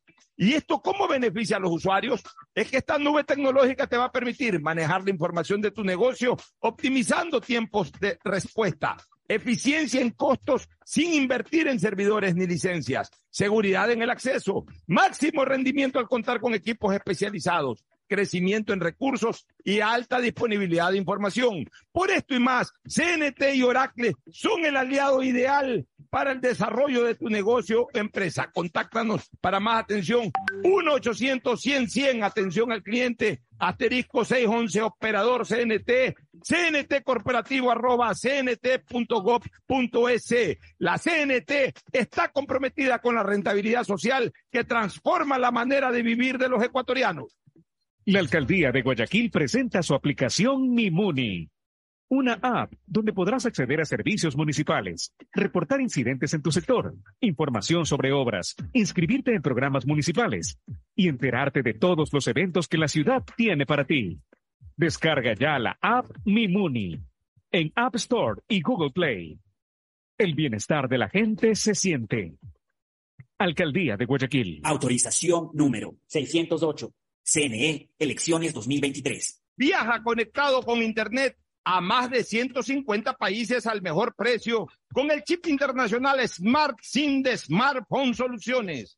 Estamos 24 horas en los aeropuertos de Guayaquil y Quito, pasando migración junto al Duty Free. También en Plaza Quil, local 55, en San Borondón, en la avenida principal de Entre Ríos. Lo importante es que cuando viajes estés conectado, sin esperar conectarte un Wi-Fi. Conéctate directamente con tu chip al teléfono celular que quieras llamar a través del WhatsApp o de manera directa. No lo olvides, Smart SIM de Smartphone Soluciones te espera en el aeropuerto con atención 24 horas al día. Ando con hambre, mijo. ¿Me puedo calentar una pizza? Claro, usa el micro. Cuando se va la luz, tu vida se detiene. Evita los cortes pagando tu planilla en nuestra app o visitando nuestras oficinas. Con CENEL EP, tu vida sigue. Gobierno del Encuentro. Guillermo Lazo, presidente. Autorización número 597. CNE Elecciones 2023. Hola, ¿qué tal? Mi nombre es Jonathan Río Frío Rodríguez y mi local se llama Ferretería Ferre Norte JR. De verdad se hacen variedad de transacciones, descargas de telefonía celular, cargas de televisión, de internet, realmente se hace de todo. Un banco del barrio no es solo un pequeño negocio, es también el lugar donde puedes realizar recargas de celular, televisión pagada e internet. Pagar tus servicios básicos, enviar o cobrar giros nacionales y del exterior en pocos minutos y cerca de casa. Banco del Barrio, en el corazón de tu barrio. La alcaldía informa que ya puedes registrarte al programa Generación Digital. Si eres estudiante de primero de bachillerato, décimo y noveno año de colegio fiscal o fiscomisional, ingresa a www.generaciondigitalgye.com y regístrate para que puedas acceder a una de las tablets que la alcaldía te obsequiará para que estudies y te conectes al futuro. El bienestar de la gente se siente. Alcaldía de Guayaquil. Autorización número 609. CNE Elecciones 2023. Con Inmobiliar puedes transformar tus ahorros en una gran inversión. Todos los meses ofertamos un catálogo nacional de lotes, terrenos, casas, departamentos y más. Participa en las subastas públicas de bienes inmuebles y haz realidad todos tus proyectos. Consulta el catálogo y más detalles del proceso llamando a 1-800 Inmobiliar, 1-800-466-624 o visita nuestra página web www.inmobiliariapublica.com S. Inmobiliar. Bienes en venta todos los meses. Autorización número 447. CNE Elecciones 2023. ¿Eres de los que cuando empieza una novela o película no puedes dejar de verla? Tranquilo. Ahora puedes seguir viéndola en la tienda, en la calle o donde sea y gratis. Por Claro Video. Porque con tu paquete prepago de 5 dólares tienes 2 gigas por 15 días y la suscripción de Claro Video con 10 gigas gratis para que veas lo que quieras. Actívalo en Mi Claro o en tu punto Claro favorito. El Cupido del Amor llegó a Mall El Fortín y trajo las mejores actividades para que pases un día espectacular junto al amor de tu vida. Ven a Mole el Fortín este 14 de febrero y cántale el amor para ganarte una de las seis cenas románticas en un hotel cinco estrellas. Además, visita nuestro fabuloso Fotobook del Amor. No lo olvides, este 14 de febrero en Mole el Fortín, pásala con el amor de tu vida y llévate fabulosos premios. El amor de mi vida. Con Inmobiliar puedes transformar tus ahorros en una gran inversión. Todos los meses ofertamos un catálogo nacional de lotes, terrenos, casas, departamentos y más. Participa en las subastas públicas de bienes inmuebles y haz realidad todos tus proyectos. Consulta el catálogo y más detalles del proceso llamando a 1-800 Inmobiliar, 1-800-466-624 o visita nuestra página web www.inmobiliariapublica.com S. Inmobiliar. Bienes en venta todos los meses. Autorización número 447. CNE Elecciones 2023. Estamos en la hora del pocho. En la hora del pocho presentamos Deportes. Muy bien, ya estamos en el segmento deportivo de la hora del pocho y es el momento de saludar con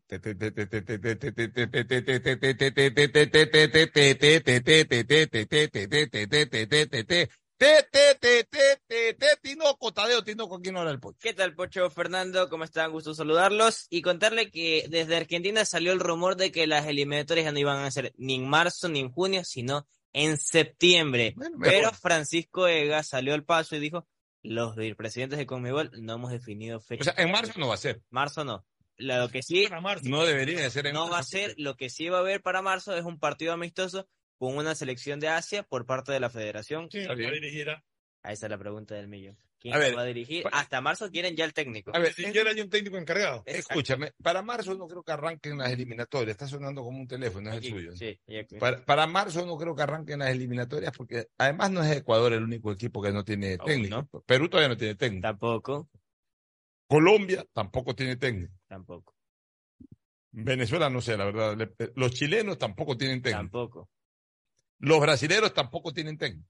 No, tampoco. Los uruguayos tampoco tienen técnico. Los paraguayos creo que...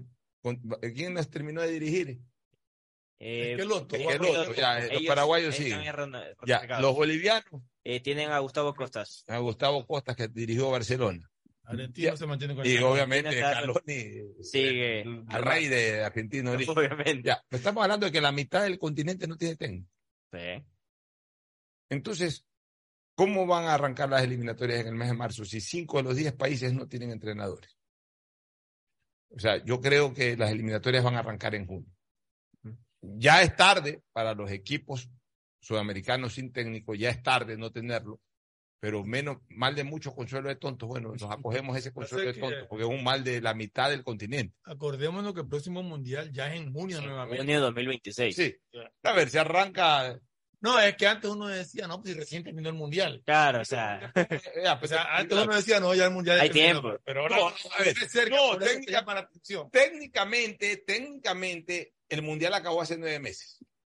Exacto. Técnicamente, Ya- sí. Técnicamente, el mundial acabó hace nueve meses. O sea, Por eso es que se pensaba comenzar las eliminatorias en marzo. Por eso, pero a ver, pero cuando el mundial acabó en julio, que fue el mundial del 2014, que terminó en julio, las eliminatorias arrancaron en septiembre del 2015, cuando Ecuador le ganó Sí. 2 a 0 en Argentina. O sea, comenzaron un año, tres meses un año, tres meses, sí.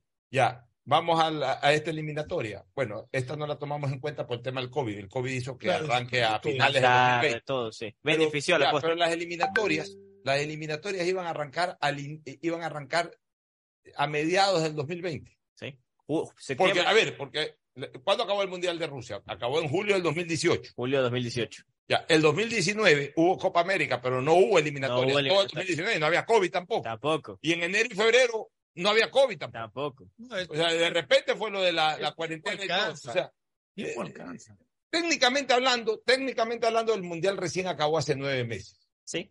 Eh, eh, cronológicamente acabó hace dos meses. Pero creo que hoy, hoy mañana, que es hoy día, Eh, 8 de febrero, a ver, eh, diciembre, enero, ni siquiera hace dos meses todavía de, de- de haber culminado el Mundial. Ni siquiera eh, han pasado dos meses. Pero técnicamente hablando, el Mundial acabó hace nueve meses, porque digamos que en el tiempo calendario. ordinario de mundiales, en el calendario ordinario de mundiales, en julio, estamos hablando de siete, ocho meses acabado el Mundial. Entonces todavía tenemos, o sea, se arranca en junio de este año o arranca en septiembre por último, como dicen en Argentina, no está arrancando tarde. No. No está no arrancando tarde. Lo que, lo, lo que llama la atención es la incertidumbre, que digan marzo, después digan Eso sí, junio, deberían- La pelotita está boteando. Ya, eso es lo que no entiendo. ¿Por qué no definen? Exacto. define. La eliminatoria arranca en, en septiembre. En julio nos reuniremos para hacer el sorteo, si que van a cambiar eh, el orden de los partidos en relación a eliminatorias pasadas, si no se repite Claro. el mismo y se juegan en Normal. estas fechas. Claro. Y la expectativa del técnico de la selección se redujo a dos prácticamente. ¿no? Se redujo Be- y BKCS. Entre los dos se define quién será el nuevo entrenador de Ecuador. Y hablando de. Claro que hay alguna sorpresa a última hora, pero son los dos nombres que se han mantenido y que están No es como México, que se pelean entre cinco. En México se pelean ver, entre cinco. señores, puede haber un tercero que salga por ahí. Pero aquí está clara la cosa. A Gareca no lo contratan porque no llegan a un acuerdo económico y a Becasese no lo contratan porque no están convencidos de Becasese. Una. O sea, con Becasese no, el- no es el problema económico, y No. con Gareca es el problema problema. económico. Lo único es lo, O sea, lo futbolístico y no lo a. Becasese le dicen, Becasese y tanto, pero ahí Ecuador, ¿a qué- eh, mañana comienzo a entrenar, va a decir Becasese. Sí. O sea, no es que digo con esto que va a llegar gratis, pero A ver, Tiene predisposición Eh, fácil. Eh, está Gareca pide más de lo que, mucho más de lo que ganaba Alfaro. Y Becasese viene por menos de lo que ganaba. Pero. Becasese viene por lo que le oferten.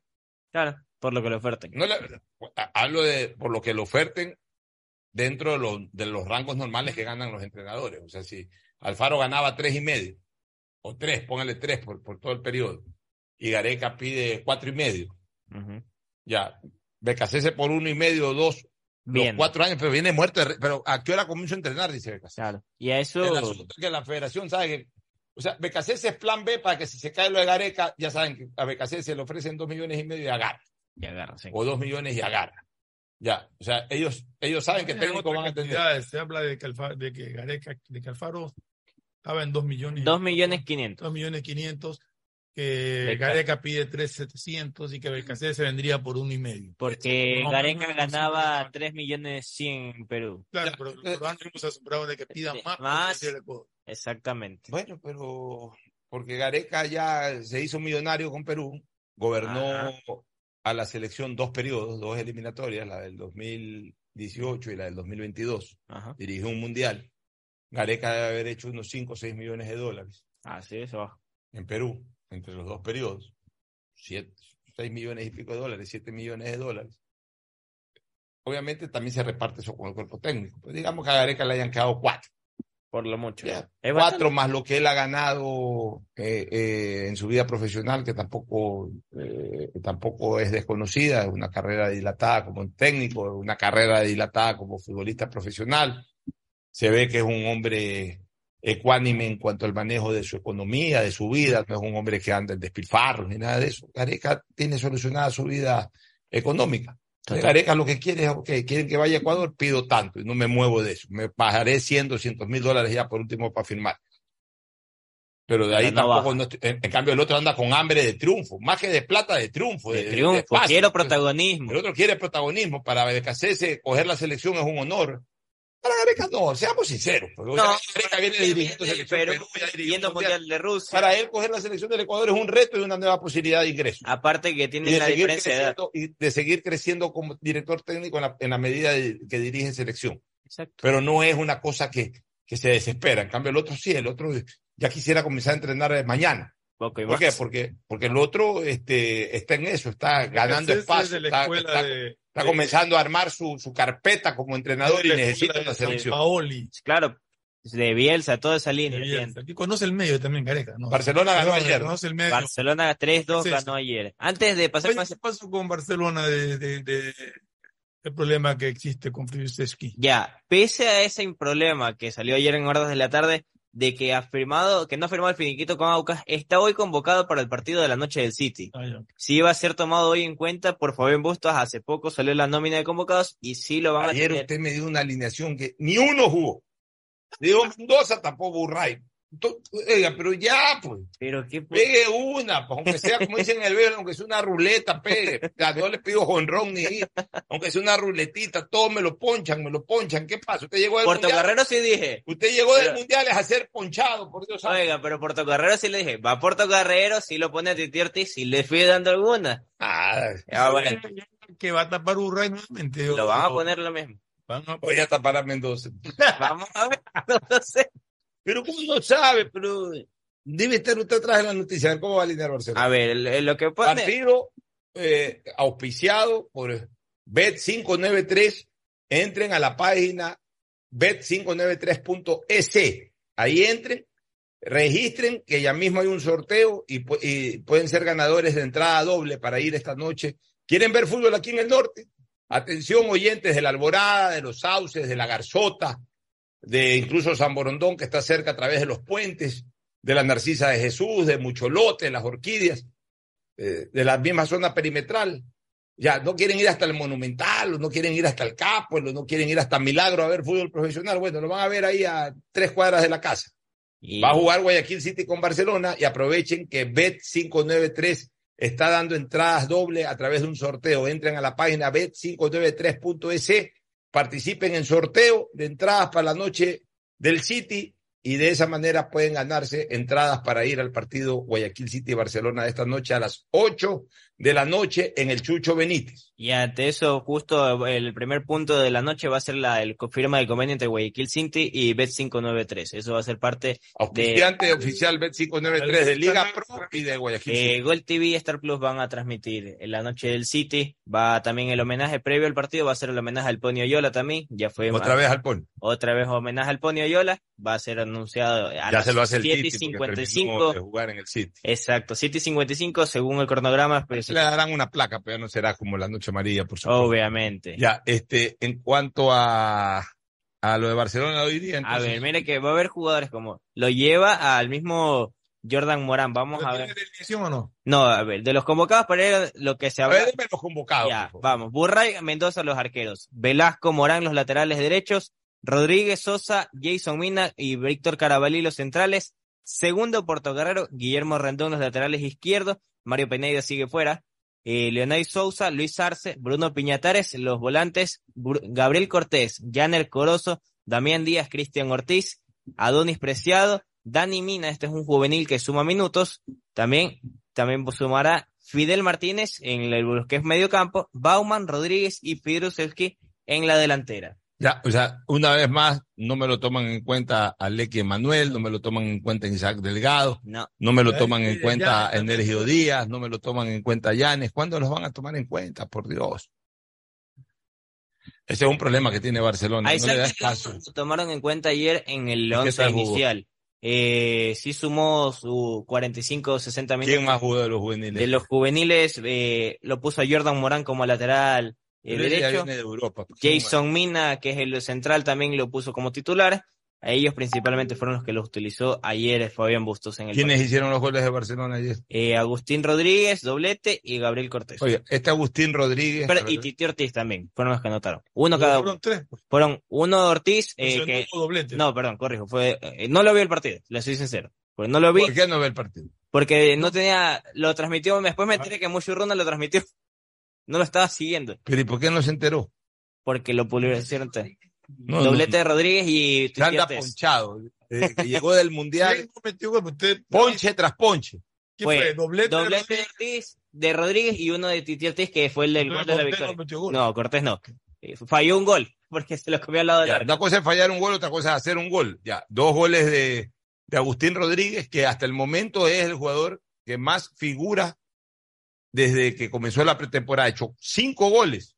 Sí. Eh, a ver, Seis. cuatro, a ver, hizo uno en, en Estados Unidos. Sí. Después, eh, en el otro partido de Estados Unidos volvió a anotar. O sea, en el, Sí. en el primer partido hizo un gol, cuando debutó. Después hizo un gol en Dallas. Después hizo un gol en la Noche Amarilla. También, tres, Ya iban tres. Ayer hizo dos goles. cinco. Cinco goles en cuatro partidos. Y es el delantero que más ha sumado de los tres que tiene Barcelona. Bueno, bien por Agustín Rodríguez. Pinta bien. Ojalá sea el titular en los partidos iniciales del torneo nacional, de Liga Pro y de Copa Libertadores. Y si sigue con esa racha, pues bueno, entonces ese jugador será el piloto de ataque de Barcelona. Señor Bauman tendrá que hacer goles y vamos a ver cómo le va al polaco Fredusewski, que se estaría incorporando. Insisto, Barcelona de medio campo para adelante tiene jugadores interesantes. Tiene estos tres delanteros, tiene a Cortés, tiene a Lequito Díaz, tiene a, a, a Titi, a Titi Ortiz. Preciado, a, mí, a mí no me convence Preciado, por Dios. no es el jugador otro que hace un gol al año. que corre. Un jugador que corre, corre, corre, hermano. Esto no es automovilismo, esto es fútbol. Eso no entienden los periodistas jóvenes. creen No, es que es verdad. Geometría futbolística, porque que hable la cancha, que, que el desborde. Hermano, hazme goles. concreta. Hazme goles o asistencias de gol. Yo siempre he dicho, él El tiene desbordar la cancha que no termine en un gol o, o- a través de una asistencia o en un gol directo no sirve. O sea, correr, correr, correr, desbordar a cuatro jugadores para que la pelota se vaya por la raya de fondo, máximo provoca un córner. Eso, hermano, se puede lograr igualito sin correr tanto.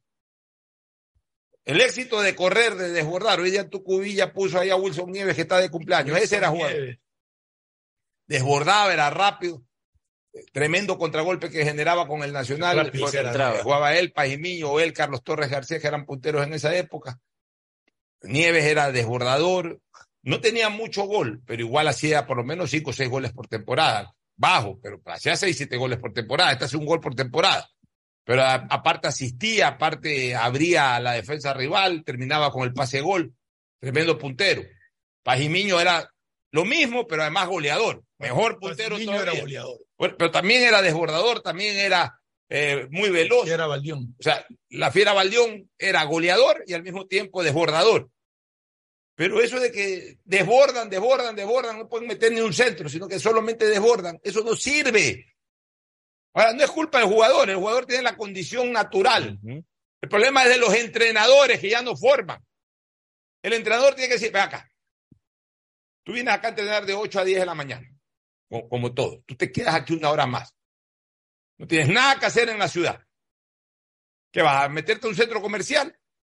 ¿Qué vas a, a- a ir a ver televisión? A jugar play. ¿Qué vas a ir a huevear por ahí? No, señor. Tú te quedas aquí entrenando una hora. Tiros al arco, eh, eh, diagonales hacia la portería, te quedas con dos, tres delanteros juveniles para que practiques asistencia, te quedas con un arquero y dos defensas rivales para que practiques tiros al arco. ahí se fortalece la preparación de un jugador. Entonces ese jugador lo vamos a ver distinto, con la velocidad que tiene, con la capacidad de desbordar que tiene, pero ya trabajándolo en, en, en una vez que desborda, buscar el arco, patear al arco o asistir al gol, ya vamos a encontrar otro jugador en tiempo inmediatamente, en tiempo inmediatamente futuro. No inmediatamente, pues por lo menos aquí a seis meses, siete meses ya se va a ver la mejoría. Pero si no se trabaja en nada, es el mismo jugador de hace tres años. Corre como loco y la pelota se termina yendo o al córner o se va por la raya de fondo al saque de gol del rival. Pues termina corriendo como loco. Qué, gran partido despreciado, porque en una gambeta larga se llegó a dos. Qué gran partido, el mejor jugador de la cancha. Qué chiquiquites hizo pues en el partido. Él tiene ese mal que no arranca, arranca, pero no termina bien la raya de fondo. Y lo peor, que si usted ve las estadísticas, los datos de los 11 que han armado Bustos hasta el momento, todos parte como titular. Bueno, vámonos a una pausa y retornamos.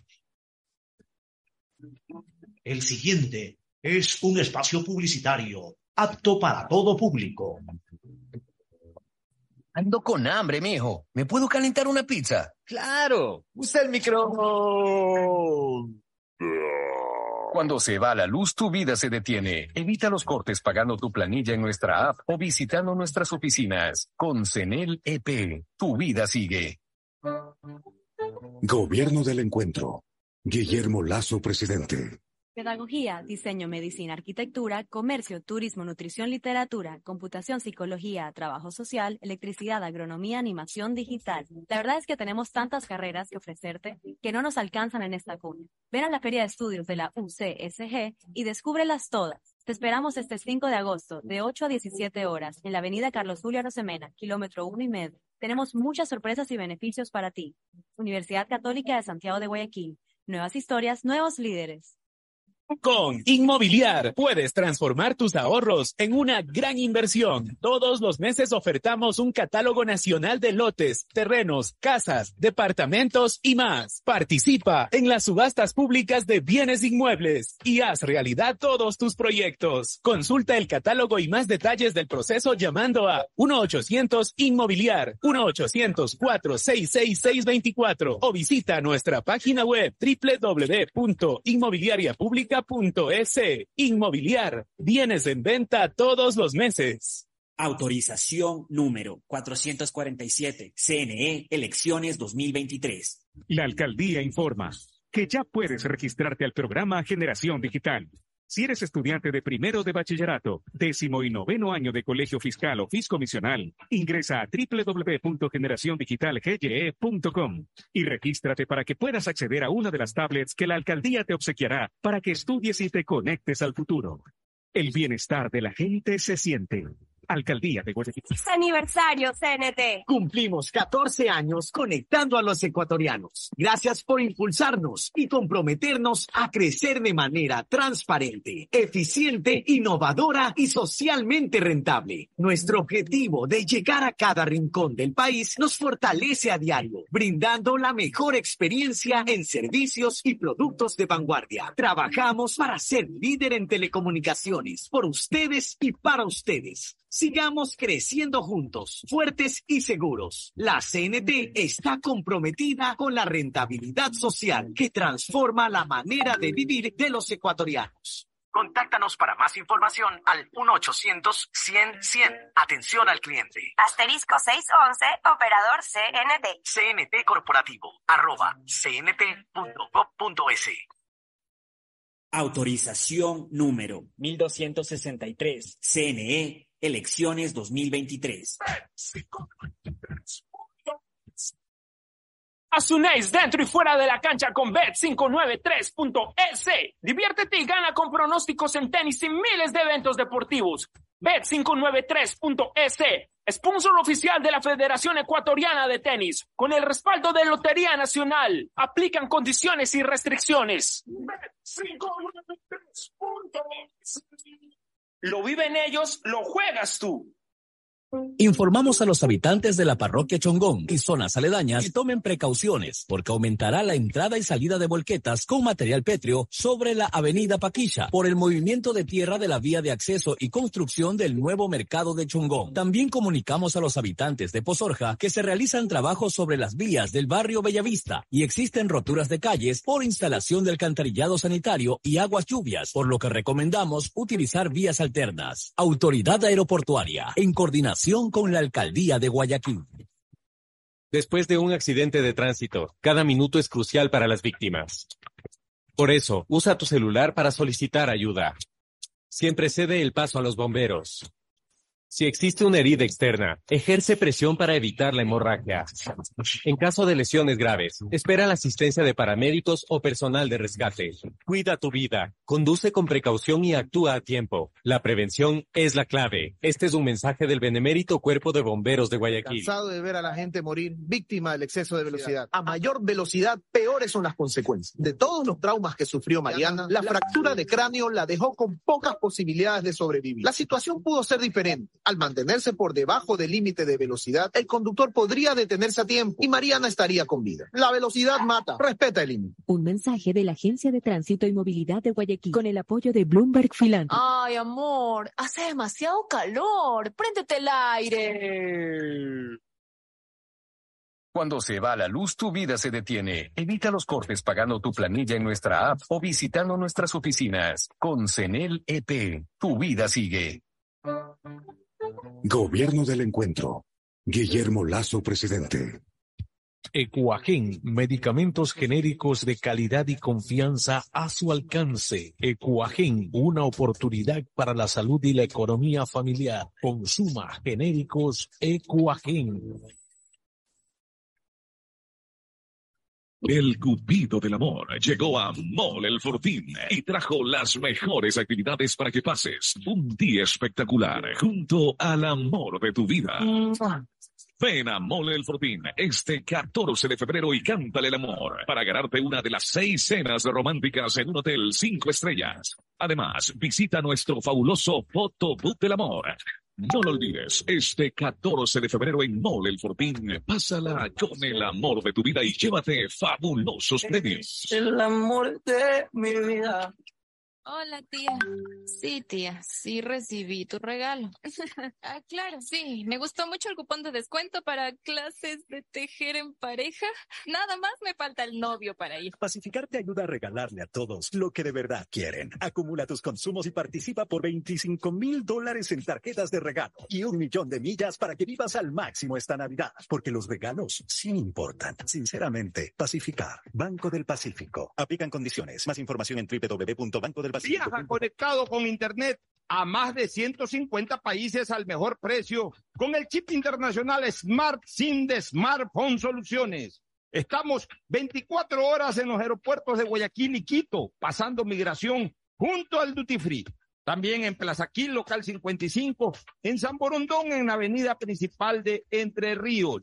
Lo importante es que cuando viajes estés conectado, sin esperar conectarte un Wi-Fi. Conéctate directamente con tu chip al teléfono celular que quieras llamar a través del WhatsApp o de manera directa. No lo olvides, Smart SIM de Smartphone Soluciones te espera en el aeropuerto con atención 24 horas. al La día. alcaldía de Guayaquil presenta su aplicación Mi Muni. Una app donde podrás acceder a servicios municipales, reportar incidentes en tu sector, información sobre obras, inscribirte en programas municipales y enterarte de todos los eventos que la ciudad tiene para ti. Descarga ya la app Mi Muni en App Store y Google Play. El bienestar de la gente se siente. Mi nombre es Irlanda Alegría Ávila. Las transacciones que más realizo en mi negocio son los pagos de servicios básicos. Un banco del barrio no solo es un negocio, es también el lugar donde puedes pagar tu planilla de luz, agua, teléfono e internet, enviar o cobrar giros nacionales y del exterior, o recargas de celular, televisión pagada e internet en pocos minutos y cerca de casa. Banco del barrio, en el corazón de tu barrio. Hay sonidos que es mejor nunca tener que escuchar. Porque cada motor es diferente. Desde hace 104 años, lubricantes Cool mantiene la más alta tecnología y calidad en línea de aceites para motores a diésel y gasolina. Está hecho con una fórmula especial para dar excelente protección a todo tipo de motores, evitando el desgaste prematuro de pistones, anillos y árbol de levas, ayudando a mantener limpio el motor y libre de depósitos que se forman por las altas o bajas temperaturas. Dele a su motor lo que se merece. Lubricantes Cool, la más alta tecnología en lubricación. 104 años preservando la vida de su motor. Lubricantes Cool. Cool es más lubricante.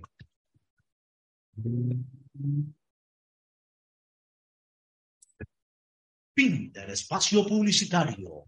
Usted está escuchando un programa de opinión, categoría O, apto para todo público.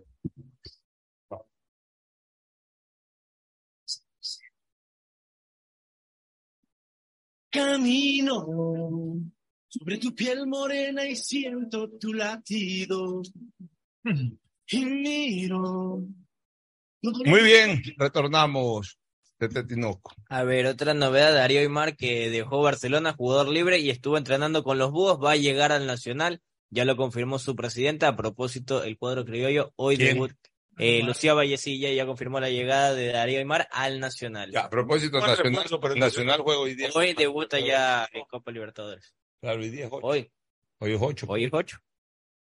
Claro, hoy debuta. Hoy debuta. ¿Cómo, cómo son los partidos del Nacional? Hoy día es en La Paz, creo. ¿no? Hoy es en La Paz, sí. ¿Y cuándo juegan en Quito? La otra semana es la vuelta.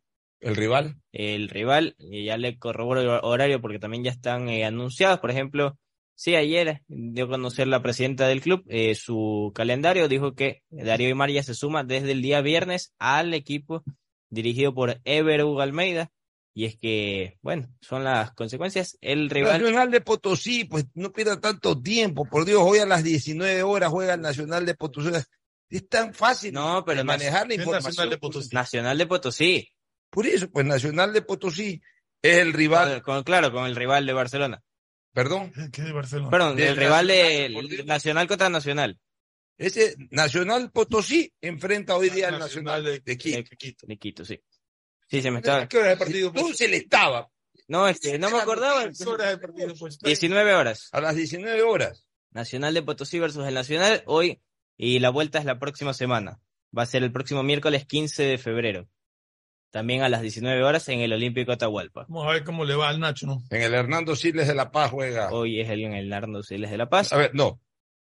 El Nacional Potosí, al mando del argentino Víctor Hugo Andrada, se prepara desde el lunes 6 de febrero del 23, o sea, desde este lunes que pasó, en los 3.600 metros sobre el nivel del mar del Estadio Paseño Hernando Siles para recibir al, Nacion- a- al Nacional de Ecuador. O sea, este equipo que es de Potosí no va a poder jugar en Potosí, sino No. que va a jugar en el Estadio Hernando, al Hernando Siles. Siles. No fue habilitado por Conmebol el, el estadio. pilas en la noticia. Y lo llevan allá y la vuelta es la próxima semana y tiene nuevo defensa desde el próximo viernes. Este viernes ya se suma Darío Aymar. Ya, que ¿qué otras novedades hay? Gustavo Alfaro va a demandar, va por la vía legal a cobrar su deuda restante con la Federación Ecuatoriana. ¿Cuánto le deben a Gustavo Alfaro? Todavía le deben 290 mil dólares y aparte todo lo que le... Es que los la premios. Y los premios. 290 mil como sueldo Ya. y los premios. Le debe de haber molestado a Gustavo Alfaro, y con toda razón, de que ya prácticamente agotaron la o extinguieron la deuda con el Bolillo Gómez, que era de dos millones y pico, y a él todavía le están debiendo ese dinero. O sea, Bueno, pero al profesional hay que la- pagarle la por su trabajo. Era más antiguo. Era de cuatro años.